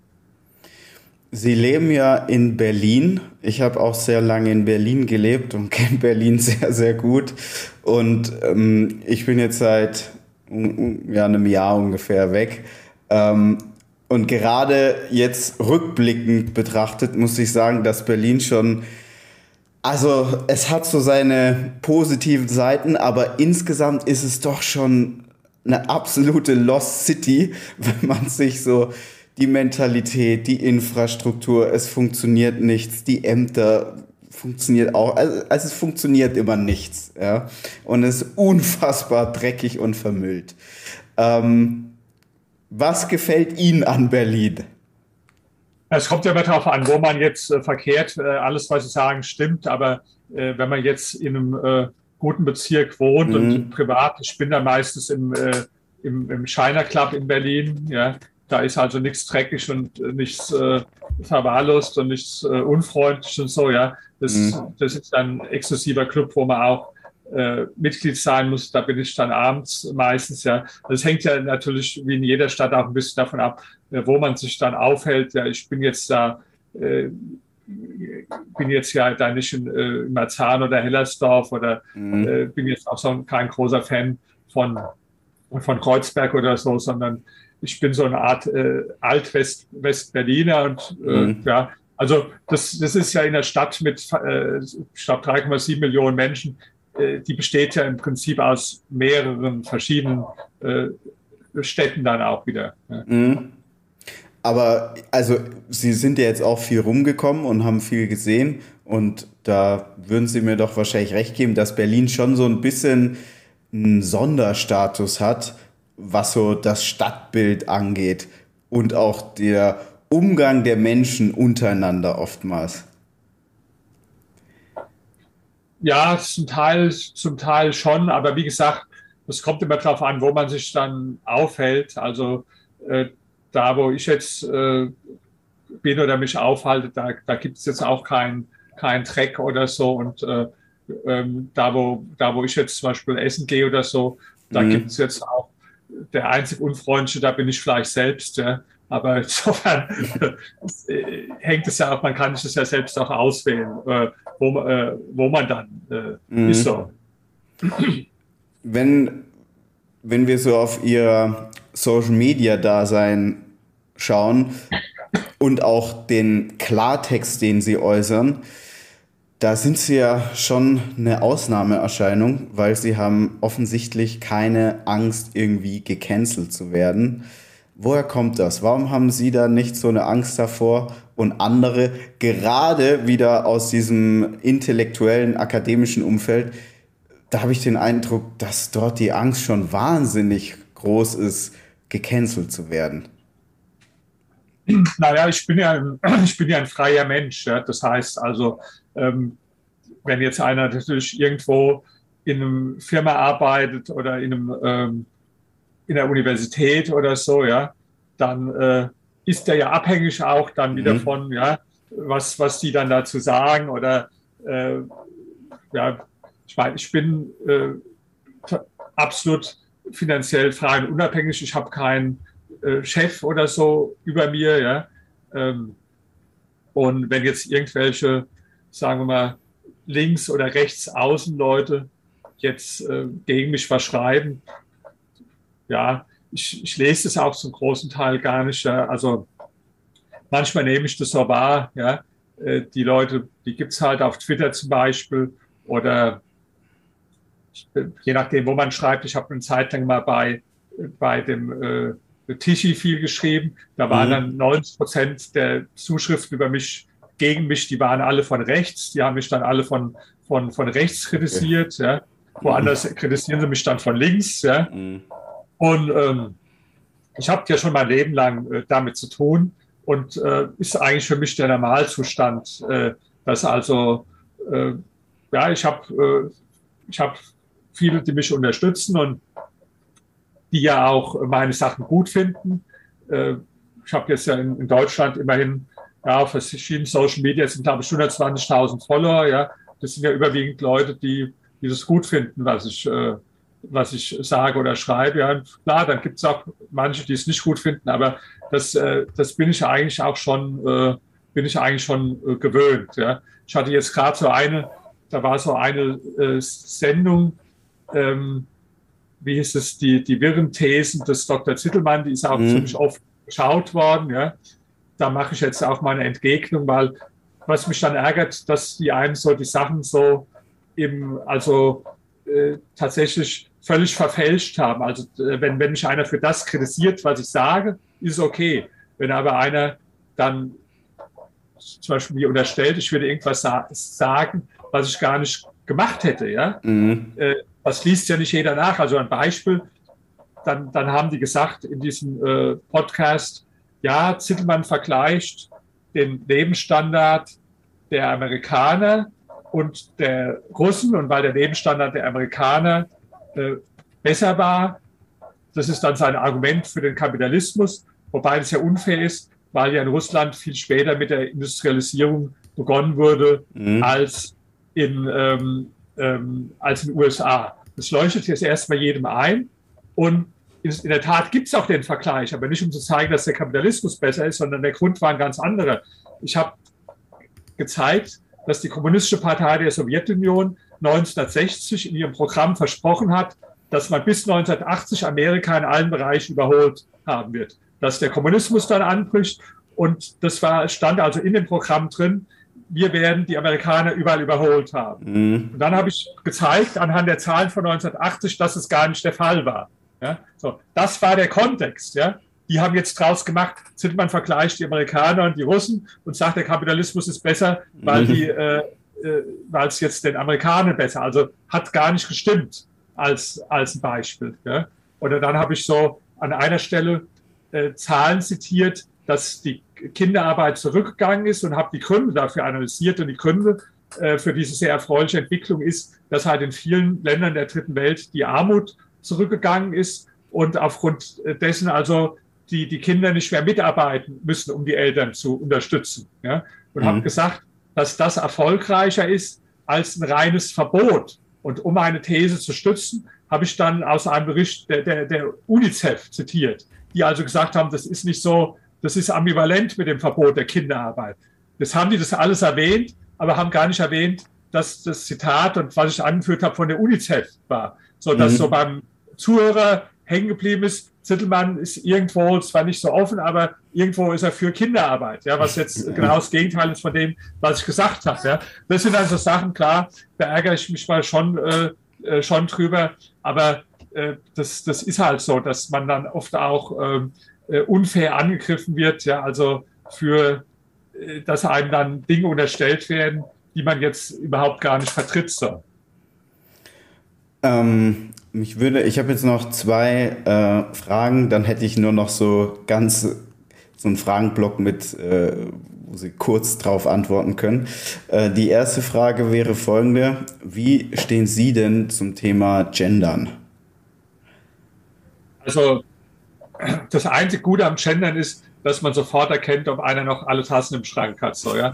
Also das heißt, äh, wenn der dann schon anfängt, ja, also ich halte natürlich überhaupt gar nichts davon. Ja. Und ich kenne auch niemanden in meinem Umfeld, äh, der jetzt Gender gut findet oder schreibt. Ich habe aber mal beim Geburtstag von einem Freund, da habe ich einen kennengelernt, der sah eigentlich ganz vernünftig aus, ganz normal, so hat auch ganz sonst offenbar vernünftige Ansichten. Und auf einmal fängt er an und sagt so, die KollegInnen und mhm. die Mitarbeiterin, ganz komisch, der hat irgendwo bei einem im Auswärtigen Amt gearbeitet und mhm. da, da, hat er das schon so verinnerlicht irgendwo, ja.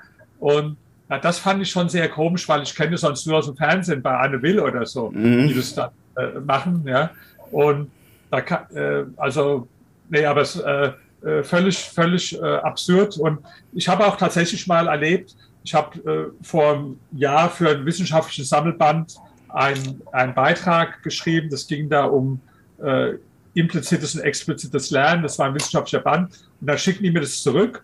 Das war das alles so dann gegendert. Dann war dann mhm. mit so diesen Unterstrichen oder ja, Sternchen und, und, und, ja. und, und da habe ich gesagt, also ich äh, entweder wird das alles zurückgedreht mhm. oder ich äh, ziehe den Beitrag zurück. Und dann haben sie es äh, zurückgedreht, aber es war dann immer noch Standard, zum Beispiel Studierende. Das haben die gar nicht mehr erkannt, dass es auch Gender-Sprechweisen. Da habe ich gesagt, das muss auch weg.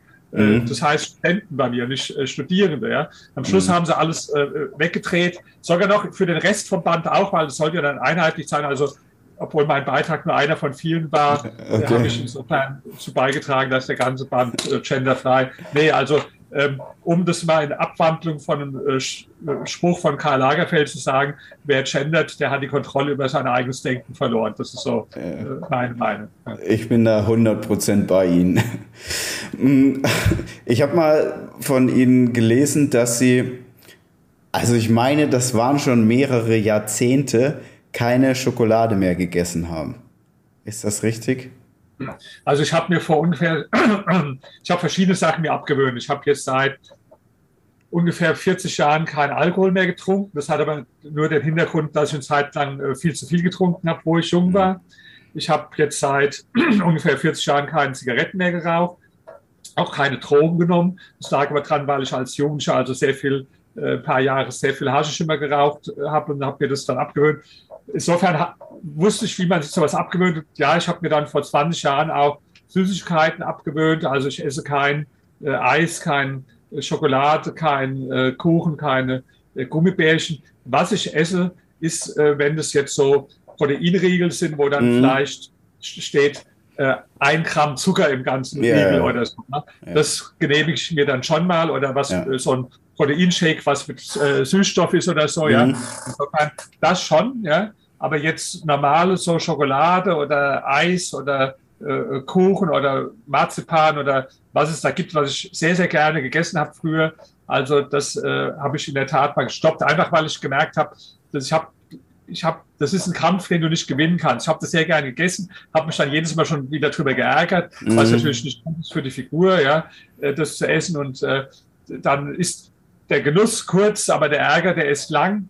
Und mhm. ich habe dann gemerkt, dass das, das ist einfacher für dich, wenn du es komplett praktisch wie am Computer auf die Delete-Taste drückst mhm. und machst es einfach mal weg. Das ist also einfacher, als immer wieder diesen Kampf zu führen, den du eh nicht gewinnen kannst, weil ich das ja schon wusste vom äh, Alkohol, vom Zigaretten, vom Haschisch oder ich war mal eine Zeit lang richtig Cola Light süchtig. Da habe ich äh, praktisch schon am Vormittag vier, fünf Liter Cola Light getrunken, habe ich mir dann auch abgewöhnt. Ja. Also insofern weiß ich, wie man das, das macht, sich dann sowas abzugewöhnen. Ja.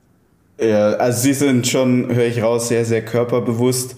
Nicht nur was Training angeht, sondern natürlich dann auch mit der entsprechenden Ernährung. Ähm, weil gerade auch die Kombination, die sorgt ja dann auch für die guten Ergebnisse. Also ich habe Phasen, da bin ich sehr diszipliniert äh, und ähm, esse auch keine Pizza oder solche Sachen, ja. Dann, dann gibt es auch Phasen, da bin ich nicht so diszipliniert. Da, äh, da bestelle ich mir dann öfters meine Pizza oder so. Mhm. Und das Gewicht, das schwankt dann so, sagen wir mal, das sind dann auch mal sieben, acht Kilo, wo es dann mal rauf und runter geht. Also wenn ich jetzt ganz super mhm. diszipliniert bin und dann habe ich richtig tolle Bauchmuskeln, dann, dann wiege ich vielleicht nur 73, da bin ich aber auch im Gesicht schmal, da ist mhm. auch die Brust ein bisschen schmal. Wenn ich dann äh, zunehme, ja, im Moment ist eher die Phase, wo ich also mehr wiege, da wiege ich so 80 Kilo, ja, äh, da ist dann das Gesicht ein bisschen voller, aber da sind auch, sieht man auch die Bauchmuskeln nicht mehr so gut. Aber jetzt so nicht so, dass ich eine Wampe habe oder so, ja, yeah. so natürlich nicht, aber so äh, habe ich halt Phasen, wo ich sehr diszipliniert bin und dann Phasen, wo ich mir dann auch meine Pizza gönne oder so. Nur wie gesagt, mit den Süßigkeiten, also das ist jetzt äh, absolut, das ist in keiner Phase so. Das ja. ist egal, in welcher Phase ich bin. äh, ist es halt komplett gestrichen, so weil es einfacher ist für mich. Aber ja. gerade mit der Pizza, die ich sehr gerne esse oder äh, solche Sachen, ja, da äh, gönne ich mir dann halt öfters mal eine, eine, eine Pizza oder so und dann ja. Äh, nehme ich dann halt auch ein bisschen wieder zu, logischerweise. Also da sind wir sehr ähnlich. Ich esse auch gar keine Süßigkeiten. Und es fällt mir ah. auch nicht schwer, ähm, weil ich finde, das schmeckt sowieso alles gleich. Also ob das jetzt Snickers, KitKat und sonst, da, da, wenn man nie Zucker isst, dann schmeckt das alles einfach nur nach Zucker und dann gibt mir das auch nichts. Also. Nee, also das ist bei mir anders. Ich würde schon, wenn, wenn das jetzt, wenn man nicht, wenn man jetzt nicht dick von würde, dann würde ich also vielleicht mich fast nur von Süßigkeiten ernähren, weil mir das sehr gut okay. schmeckt. Ja. Vor allen Dingen äh, äh, Eis äh, würde ich dann, also sehr viel Eis, ja, aber auch Marzipan oder ich habe immer gern so so Snickers oder so zum Beispiel gegessen, ja. Mhm. Äh, also ich würde schon dann essen. Vielleicht mache ich es mal, wenn ich 90 bin oder so, und wenn es dann vielleicht äh, ja. nicht mehr so entscheidend ist, äh, wie ist die Figur und so, ja, dann vielleicht fange ich dann wieder an und, und, und esse das, ja. Aber äh, also bei mir ist so, klar, es fällt einem dann mit der Zeit nicht mehr schwer, weil ja. der Mensch, der hat ja einen Freund und einen Feind mit dem gleichen Namen und das ist Gewohnheit. Das mhm. heißt, ich kann mir jetzt angewöhnen, jeden Tag zu trainieren. Ich kann mir auch angewöhnen, jeden Tag drei Tafeln Schokolade zu essen. Und äh, die Gewohnheit, die ist ja dann äh, im einen Fall der Verbündete, im anderen Fall äh, der Feind halt dann. Mhm. Ich würde jetzt gerne zum Abschluss zu unseren Standardfragen kommen. Äh, die sind auch zum Teil ein bisschen lustig. Ich bin sehr gespannt, äh, wie Sie darauf antworten. Die erste Frage ist, wem möchten Sie auf gar keinen Fall in der Sauna begegnen? Ähm, ich möchte jetzt mal keinen Namen nennen, aber extrem, äh, extrem äh, fette Menschen finde ich jetzt äh, unästhetisch und den möchte ich jetzt nicht so gerne in der Sauna begegnen. Okay. Mit wem würden Sie gerne mal im Fahrstuhl stecken bleiben? Ähm, ja, jetzt fällt mir der, der Name äh, gerade nicht ein, aber die, äh, oder ist schwer auszusprechen, äh, äh Chloe, die, ähm, wenn Sie den Film kennen, können Sie googeln, äh, die fünfte Welle, The Fifth Wave. Mhm. Ja? Mhm. Ähm, äh, das ist für mich die schönste Frau der Welt. Ja, und natürlich würde ich mit der gerne im Fahrstuhl äh, stecken äh, bleiben. Ja, der Name ist ein bisschen schwer auszusprechen, aber wer es googelt, die fünfte Welle, ja, ist für mich ja. also die schönste Frau der Welt und klar äh, mit, mit der. Okay. Haben Sie Tools und Apps, ohne die Sie nicht leben können? Ähm, ja, eigentlich äh, so, was heißt nicht leben können, aber WhatsApp, da, das wäre schon für mich also ein großer Verzicht, wenn ich jetzt kein, kein WhatsApp hätte. So. Mhm. Steuern Sie darüber auch Ihre Unternehmen, Reisen etc.? Nein, nein, nein, nein, nein. Ah, das ist, okay. Äh, ich nutze privat. das halt auch ganz viel äh, äh, privat. Ja. Mhm. Meine Mutter, die ist 89 und äh, tut auch noch WhatsApp benutzen und da okay. kommuniziere ich auch mit ihr viel, mit meinen Freundinnen und so. Ja. Mhm. Okay. Was machen Sie als erstes, wenn Sie morgens aufstehen? Ähm, als erstes äh, ziehe ich mir meinen Schlafanzug aus und wiege mich. Ja? Mhm. Und dann trinke ich äh, ein so, so Multivitamin mhm. und dann esse ich mein, mein Müsli. Das ist, und gucke dabei das Morgenmagazin um die neuesten linken äh, Geschichten hier praktisch. Äh, da fängt der Tag ja, ja gut an.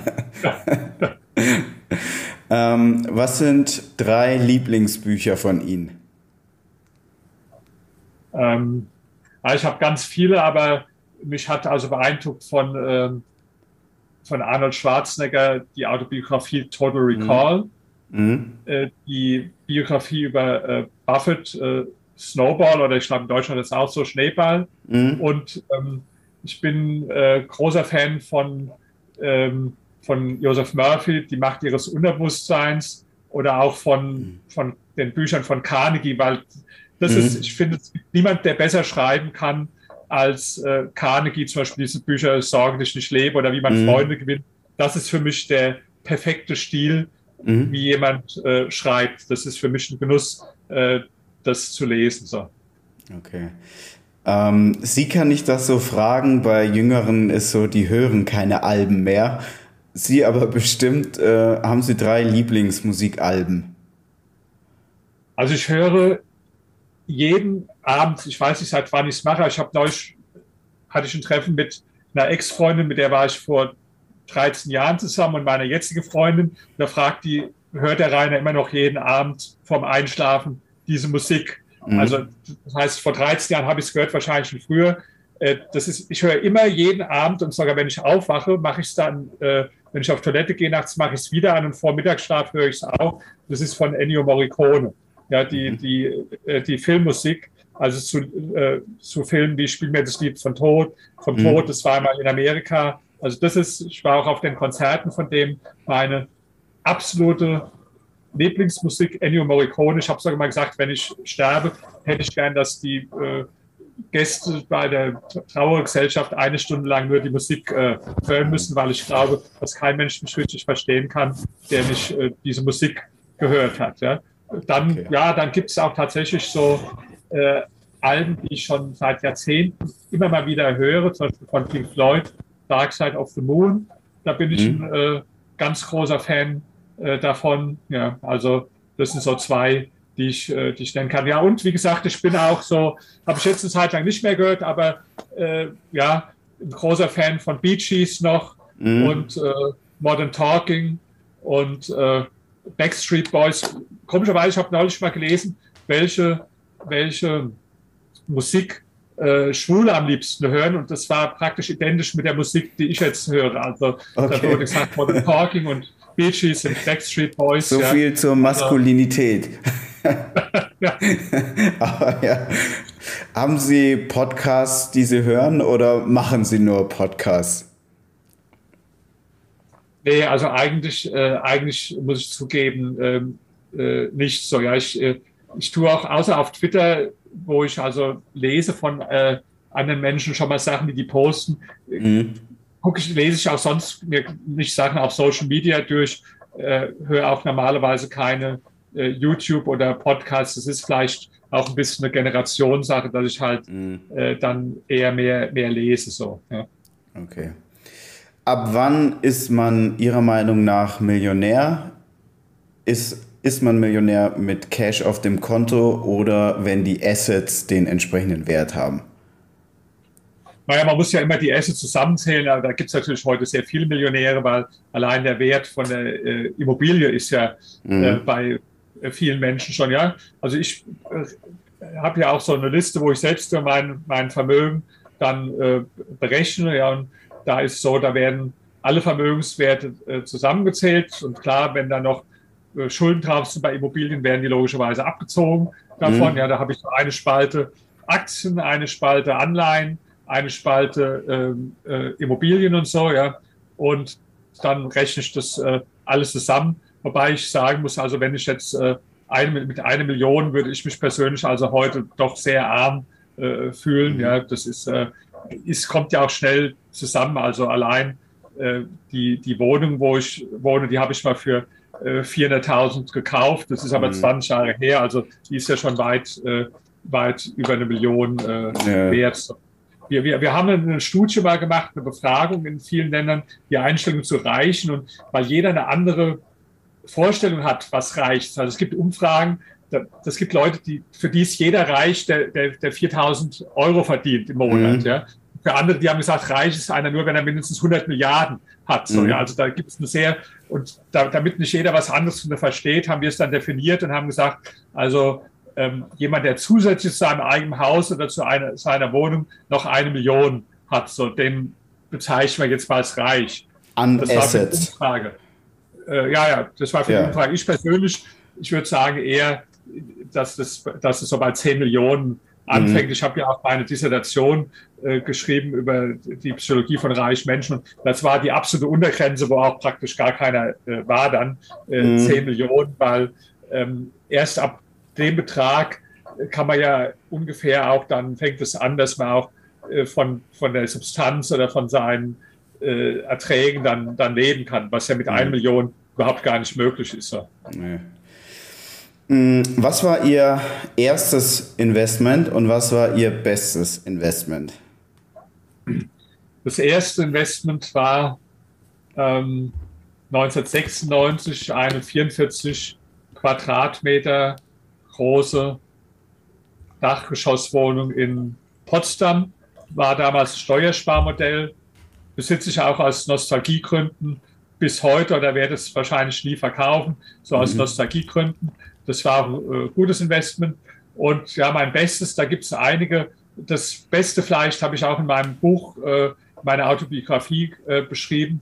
Äh, das Beste vielleicht ein Mehrfamilienhaus in Neukölln, wo mhm. ich null Eigenkapital eingesetzt habe, wo sogar das Bankdarlehen etwas über dem Kaufpreis lag und das ich dann zehn Jahre später verkauft habe und habe dann äh, vier Millionen Erlös gehabt, also da, wo ich praktisch aus null Euro vier Millionen gemacht mhm. habe. Es gab jetzt manche, mit denen ich natürlich noch äh, mehr verdient habe als vier Millionen, aber wo ich dann auch noch irgendwo Geld eingesetzt habe. Mhm. So, aber äh, äh wenn man jetzt mal rein die Rendite nimmt, die in dem, äh, da habe ich auch andere, wo dann vielleicht die Rendite 30, 40, 50 Prozent war, aber hier ist halt die Rendite unendlich und yeah. insofern äh, war, war das dann das beste Investment. Ja. Und Ihr schlechtestes? Ja, das schlechteste, das sind so zwei Wohnungen, die ich in äh, Manhattan gekauft habe, in der Nähe von der mhm. Fifth Avenue. Nominal habe ich jetzt kein Geld damit verloren, ja, weil mhm. das ist jetzt, jetzt ungefähr noch eine ähnliche, jetzt vielleicht ein bisschen höher Preis, als wo ich es vor zehn Jahren gekauft habe. Aber natürlich, wenn man das dann jetzt äh, real bereinigt mhm. rechnen würde und auch von den äh, Erträgen äh, her, ja, die, die, die Miete ist da eher runtergegangen. Jetzt geht es wieder ein bisschen hoch. Das liegt daran, weil in, äh, das, das, das, ich weiß auch, warum ich den Fehler gemacht habe. Erstens, das, ich habe zu sehr, ich habe was vermischt, was man nicht vermischen sollte. Nämlich entweder kaufst du eine Wohnung zur Kapitalanlage oder mhm. um selbst drin zu wohnen. Mhm. Aber da, da habe ich so das gekauft, habe gedacht, naja, vielleicht ziehe ich auch mal um und dann kann ich auch selbst mhm. drin wohnen, aber jetzt vermiete ich so. Das ist ganz schlecht, wenn man das beides vermengt.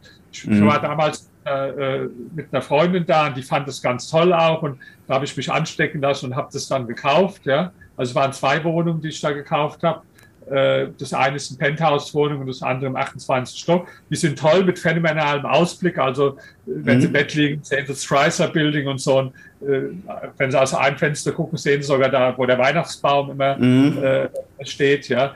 Äh, ich habe auch mal selbst für Monate drin gewohnt. Ja. Aber jetzt rein als Investment war das also sicher das äh, schlechteste Investment. Gut, jetzt hoffen wir, jetzt hat mir gerade der Makler geschrieben, nachdem die Mieten jahrelang runtergegangen waren, beim nächsten Mal wieder mehr. Das liegt aber auch daran, weil in New York wurde lange praktisch ähm, äh, sehr, sehr viel gebaut. Ja? Und auf der mhm. anderen Seite haben viele reiche Menschen auch New York äh, verlassen, mhm. durch, wegen Steueränderungen, wegen Corona, äh, wegen Black Lives Matter oder was weiß ich. Ja? Mhm. Und ähm, da, da, da, also meine Wohnung zur Miete wo ich sie gekauft habe, schon äh, 10.500 Dollar im Monat gekostet hat, kann sich so eine Wohnung natürlich auch nur einer leisten, der jetzt äh, Geld hat. Ja? Und mhm. wenn die Leute dann da New York verlassen, das war also äh, das war das schlechteste Investment äh, okay. gewesen. So. Aber ist ja immer noch weit davon entfernt, das Geld komplett im Klo versenkt zu haben. Nee, nee, also ähm, das ist mir jetzt zum Glück äh, nicht passiert. Ja. Okay. Ähm, das ist ein guter Übergang zur nächsten Frage. Wofür geben Sie gerne Geld aus? Ja, für, für, für Reisen, ja. Also da spare ich nicht am Geld, auch wenn ich äh, privat Urlaub mache. Ähm, für zwei Wochen, das ist in der Regel schon, sind es so vielleicht 40.000 Euro oder so. Und ich glaube, der teuerste Urlaub war, war, aber da bin ich auch mit zwei Freundinnen verreist. Das war für zwei Wochen 80.000 Euro.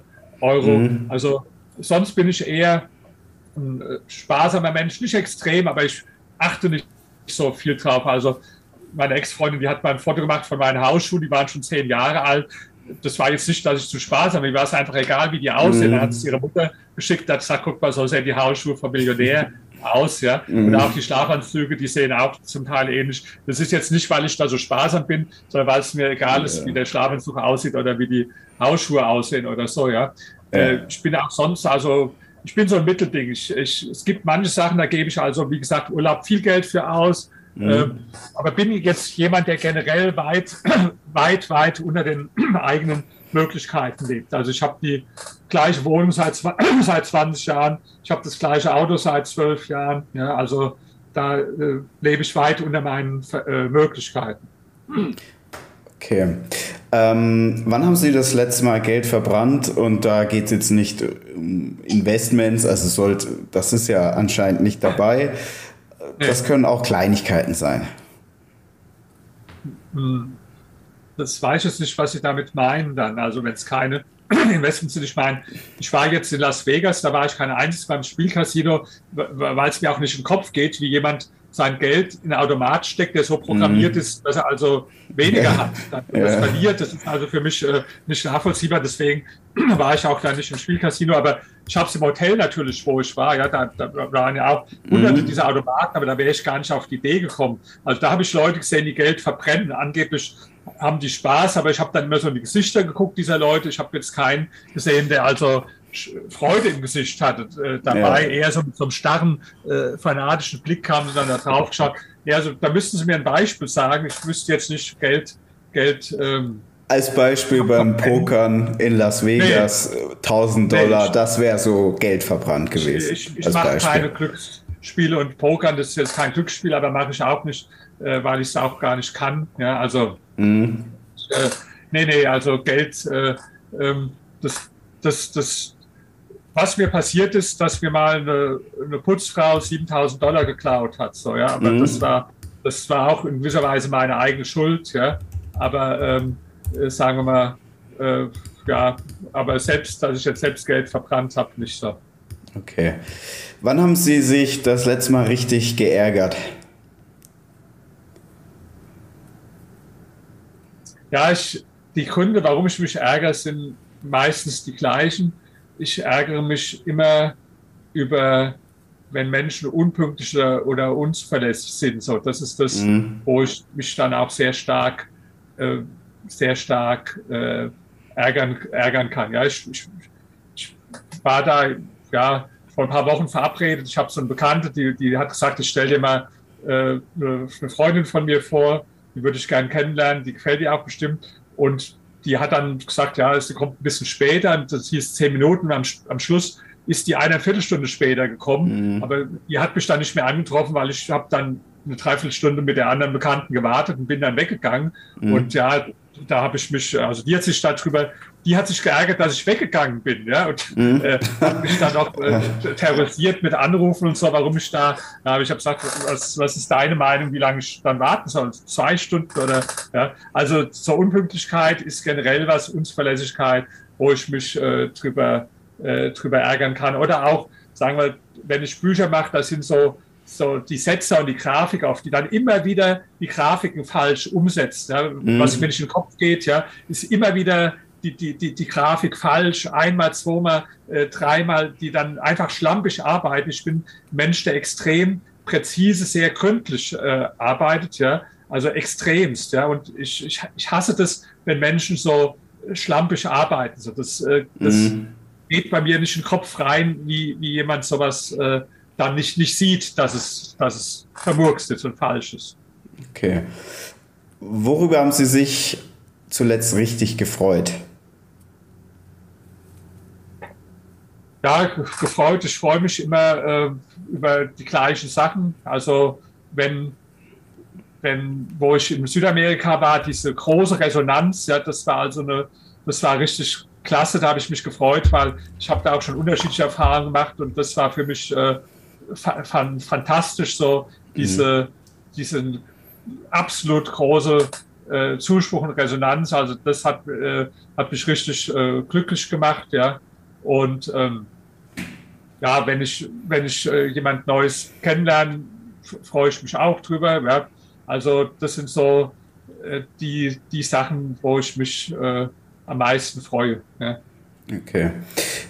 Was ist Ihre größte Schwäche und was ist Ihre größte Stärke? Also Schwäche ist ähm, das, dass ich manchmal Dinge sehr, sehr so, sagen wir, sehr scharf formuliere, so dass ich andere Menschen vor den Kopf stoße. Mhm. Ja?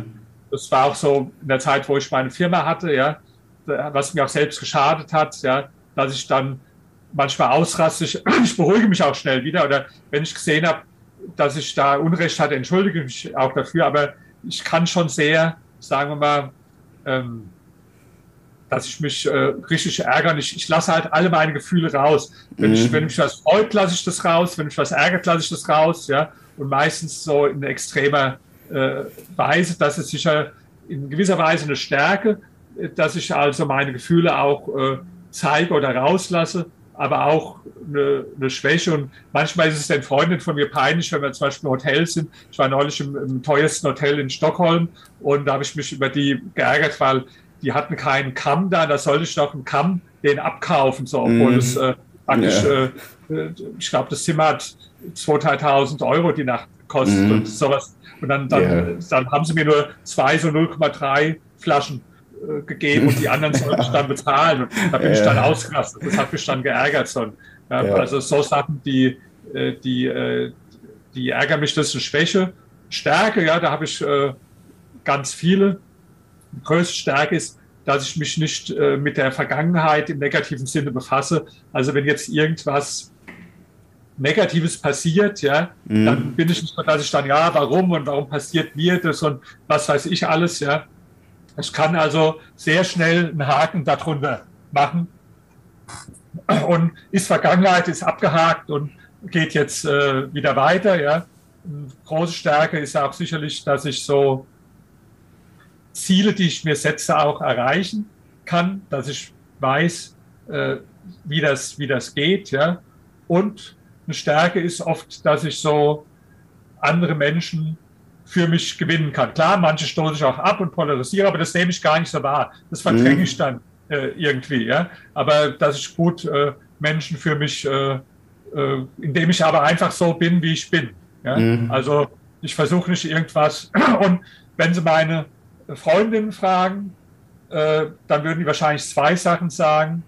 Äh, Ehrlichkeit, klar, jeder Mensch lügt, aber wahrscheinlich werden sie selten Menschen treffen im Leben, der so ehrlich ist äh, äh wie ich. Also äh, nicht nur gegenüber Freundinnen, auch äh, gegenüber dem Finanzamt und so weiter. Ja. Also Ehrlichkeit sagen die meisten Leute als größte Stärke und absolute Zuverlässigkeit. Also wenn ich mhm.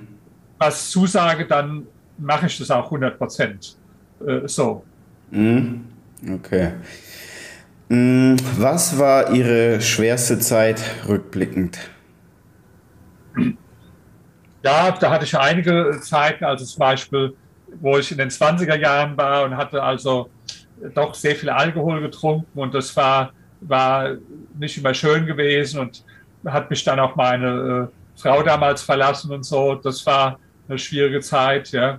Dann hatte ich so eine Zeit, ähm, das war so Mitte der 90er Jahre äh, gewesen, wo ich sehr, sehr viel, wo ich noch, da hatte ich überhaupt kein Geld, da habe ich auch bei der Welt gearbeitet, da, da waren da immer Kampagnen gegen, die ich schon gegen bin, da hatte ich richtig Existenzangst, dann, dann hatte ich das zweite Mal geheiratet, da war die Frau aber nach ein paar Monaten schon wieder äh, weg, dann, dann mhm. haben noch die, die Linksextremen mir das Auto angesteckt, ja, das war so eine Phase, da kam viel Negatives zusammen.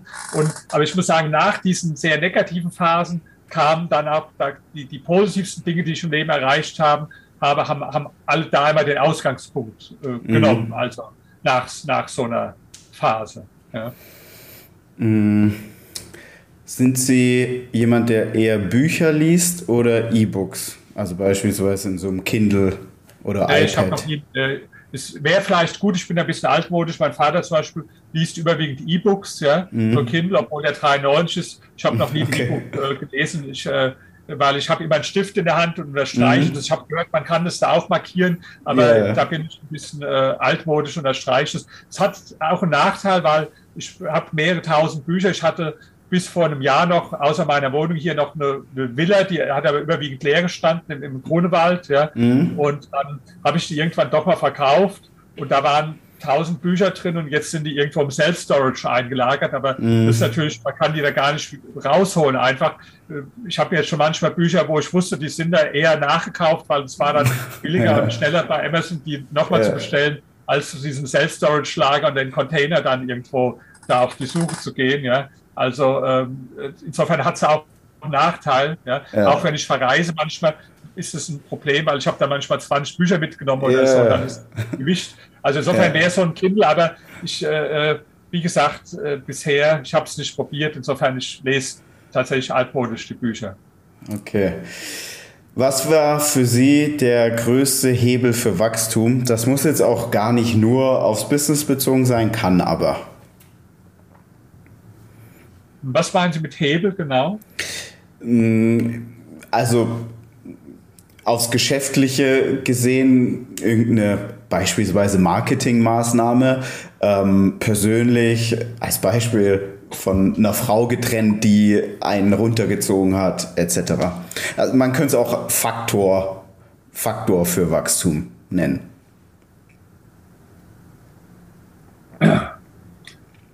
Würde mal sagen, das ist das autogene Training, was ich schon seit Jahrzehnten mache und wo ich mir bestimmte Ziele immer einprogrammiere. Und ich habe äh, so ein Fotoalbum, da schreibe ich immer jedes Jahr meine Ziele auf. Ja? Mhm. Zum Beispiel dieses Jahr steht drin, dass mein nächstes Buch in mindestens 20 Sprachen erscheinen soll und ich die Verträge dieses Jahr schließe. Ähm, sonst, wo in der Zeit, wo ich Unternehmer war, standen auch finanzielle Ziele auch drin.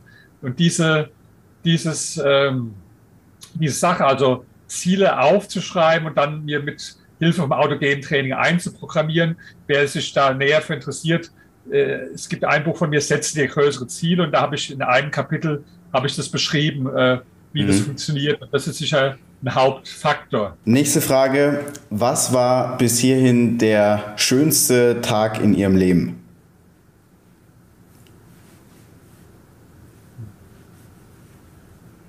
Das kann ich wirklich nicht ähm, sagen. Das, ich habe so viele schöne Tage in meinem äh, Leben, eigentlich überwiegend dass ich jetzt so einen, der besonders heraussticht, ähm, gar nicht so, gar nicht so benennen könnte. So. Mhm. Okay. Ich bin dabei, bei mir ist das ähnlich. Die, die Kinder haben, die nennen meistens den Geburtstag von ihren Kindern, aber ansonsten äh, sind da die Antworten sonst sehr ähnlich. Mm, die letzte Frage ist folgende. Also in dem Gespräch jetzt konnte ich sie auch noch mal ein bisschen besser kennenlernen und ich verfolge sie ja, wie gesagt, auch schon länger. Ähm, sie haben, machen auf mich den Eindruck, als ob sie so ein sehr erfülltes und wirklich breites Leben haben. Sie hatten ja vorhin auch angesprochen, dass Sie die Arnold Schwarzenegger Biografie sehr gut finden. Ähm, Ehrlich gesagt erinnern sie mich ein Stück weit an ihn, weil er war jemand, der auch in verschiedensten Bereichen sehr viel geschafft hat. Ne, immer eine sehr, sehr große Leistung erbracht hat und das kann ich eigentlich bei ihnen so wiedererkennen. Mm, ich habe auch den Eindruck, dass sie so sehr sich selbst folgen, was denke ich immer eher dazu führt, dass man für sich selbst ein schönes Leben hat.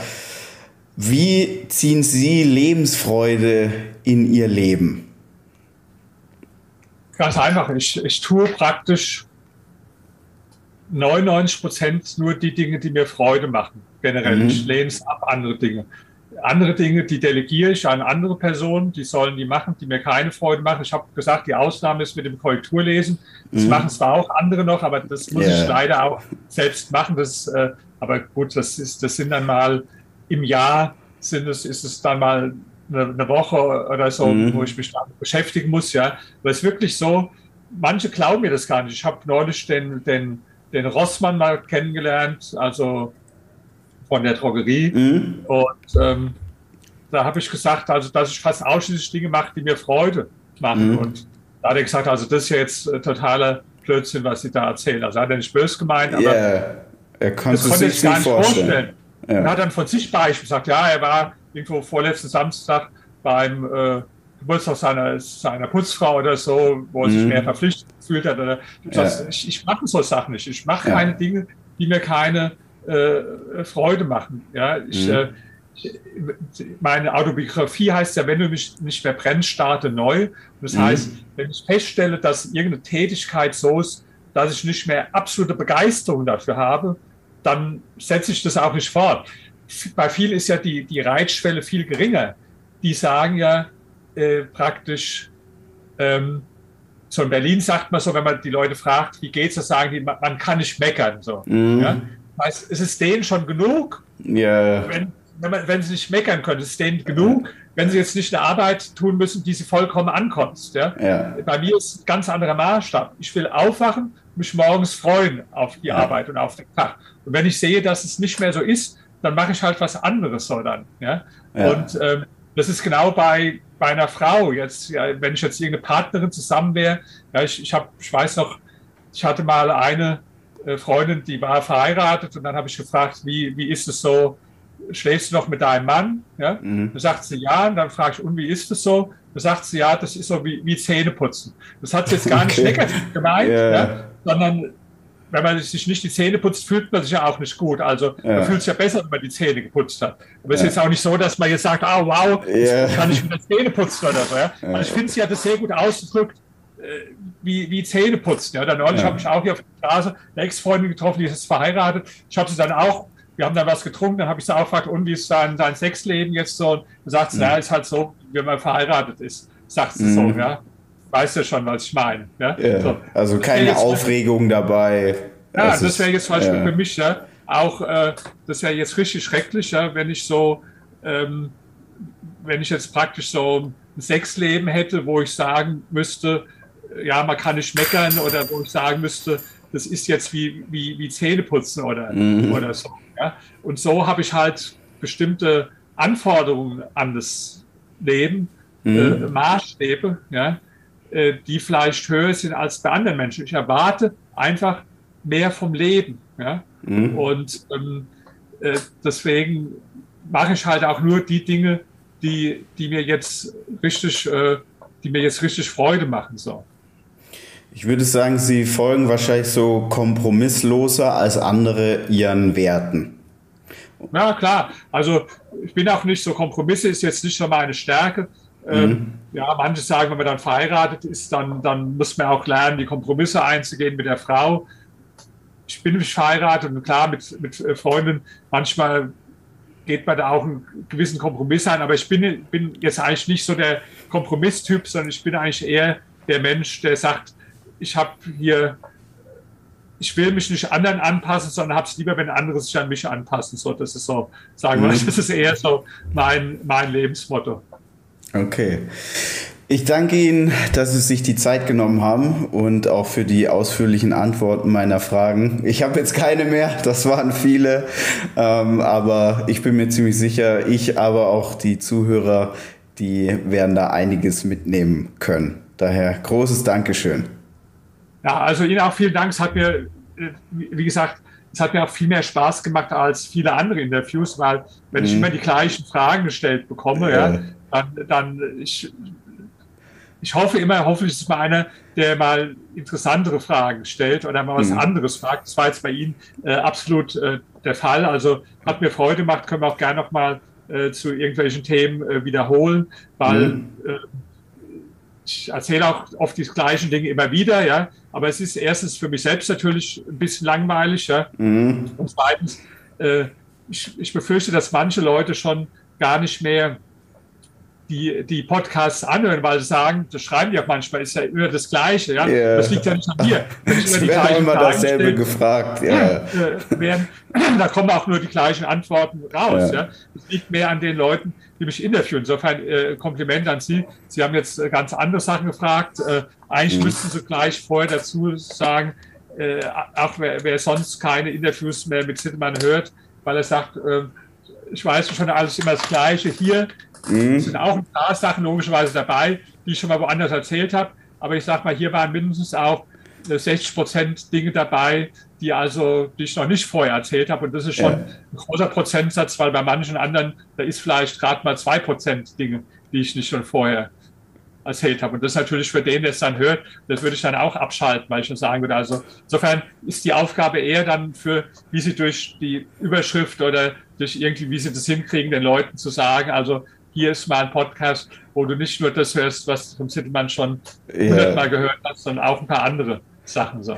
Sie haben einige catchige Aussagen. Ähm, da, da werden wir auf jeden Fall etwas finden, was man in den Titel packt, damit das Ganze auch gut geklickt wird und die Menschen ja auch eine andere Seite von Ihnen kennenlernen, als jetzt nur die Gespräche über den Kapitalismus, ähm, wo Sie ja der absolute Experte sind und auch jeder Ihre Ansichten kennt, aber wie Sie sagen, ja, es wiederholt sich dann. Daher freut es mich, ähm, dass ich Sie da hoffentlich ein bisschen gefordert und zumindest nicht gelangweilt habe.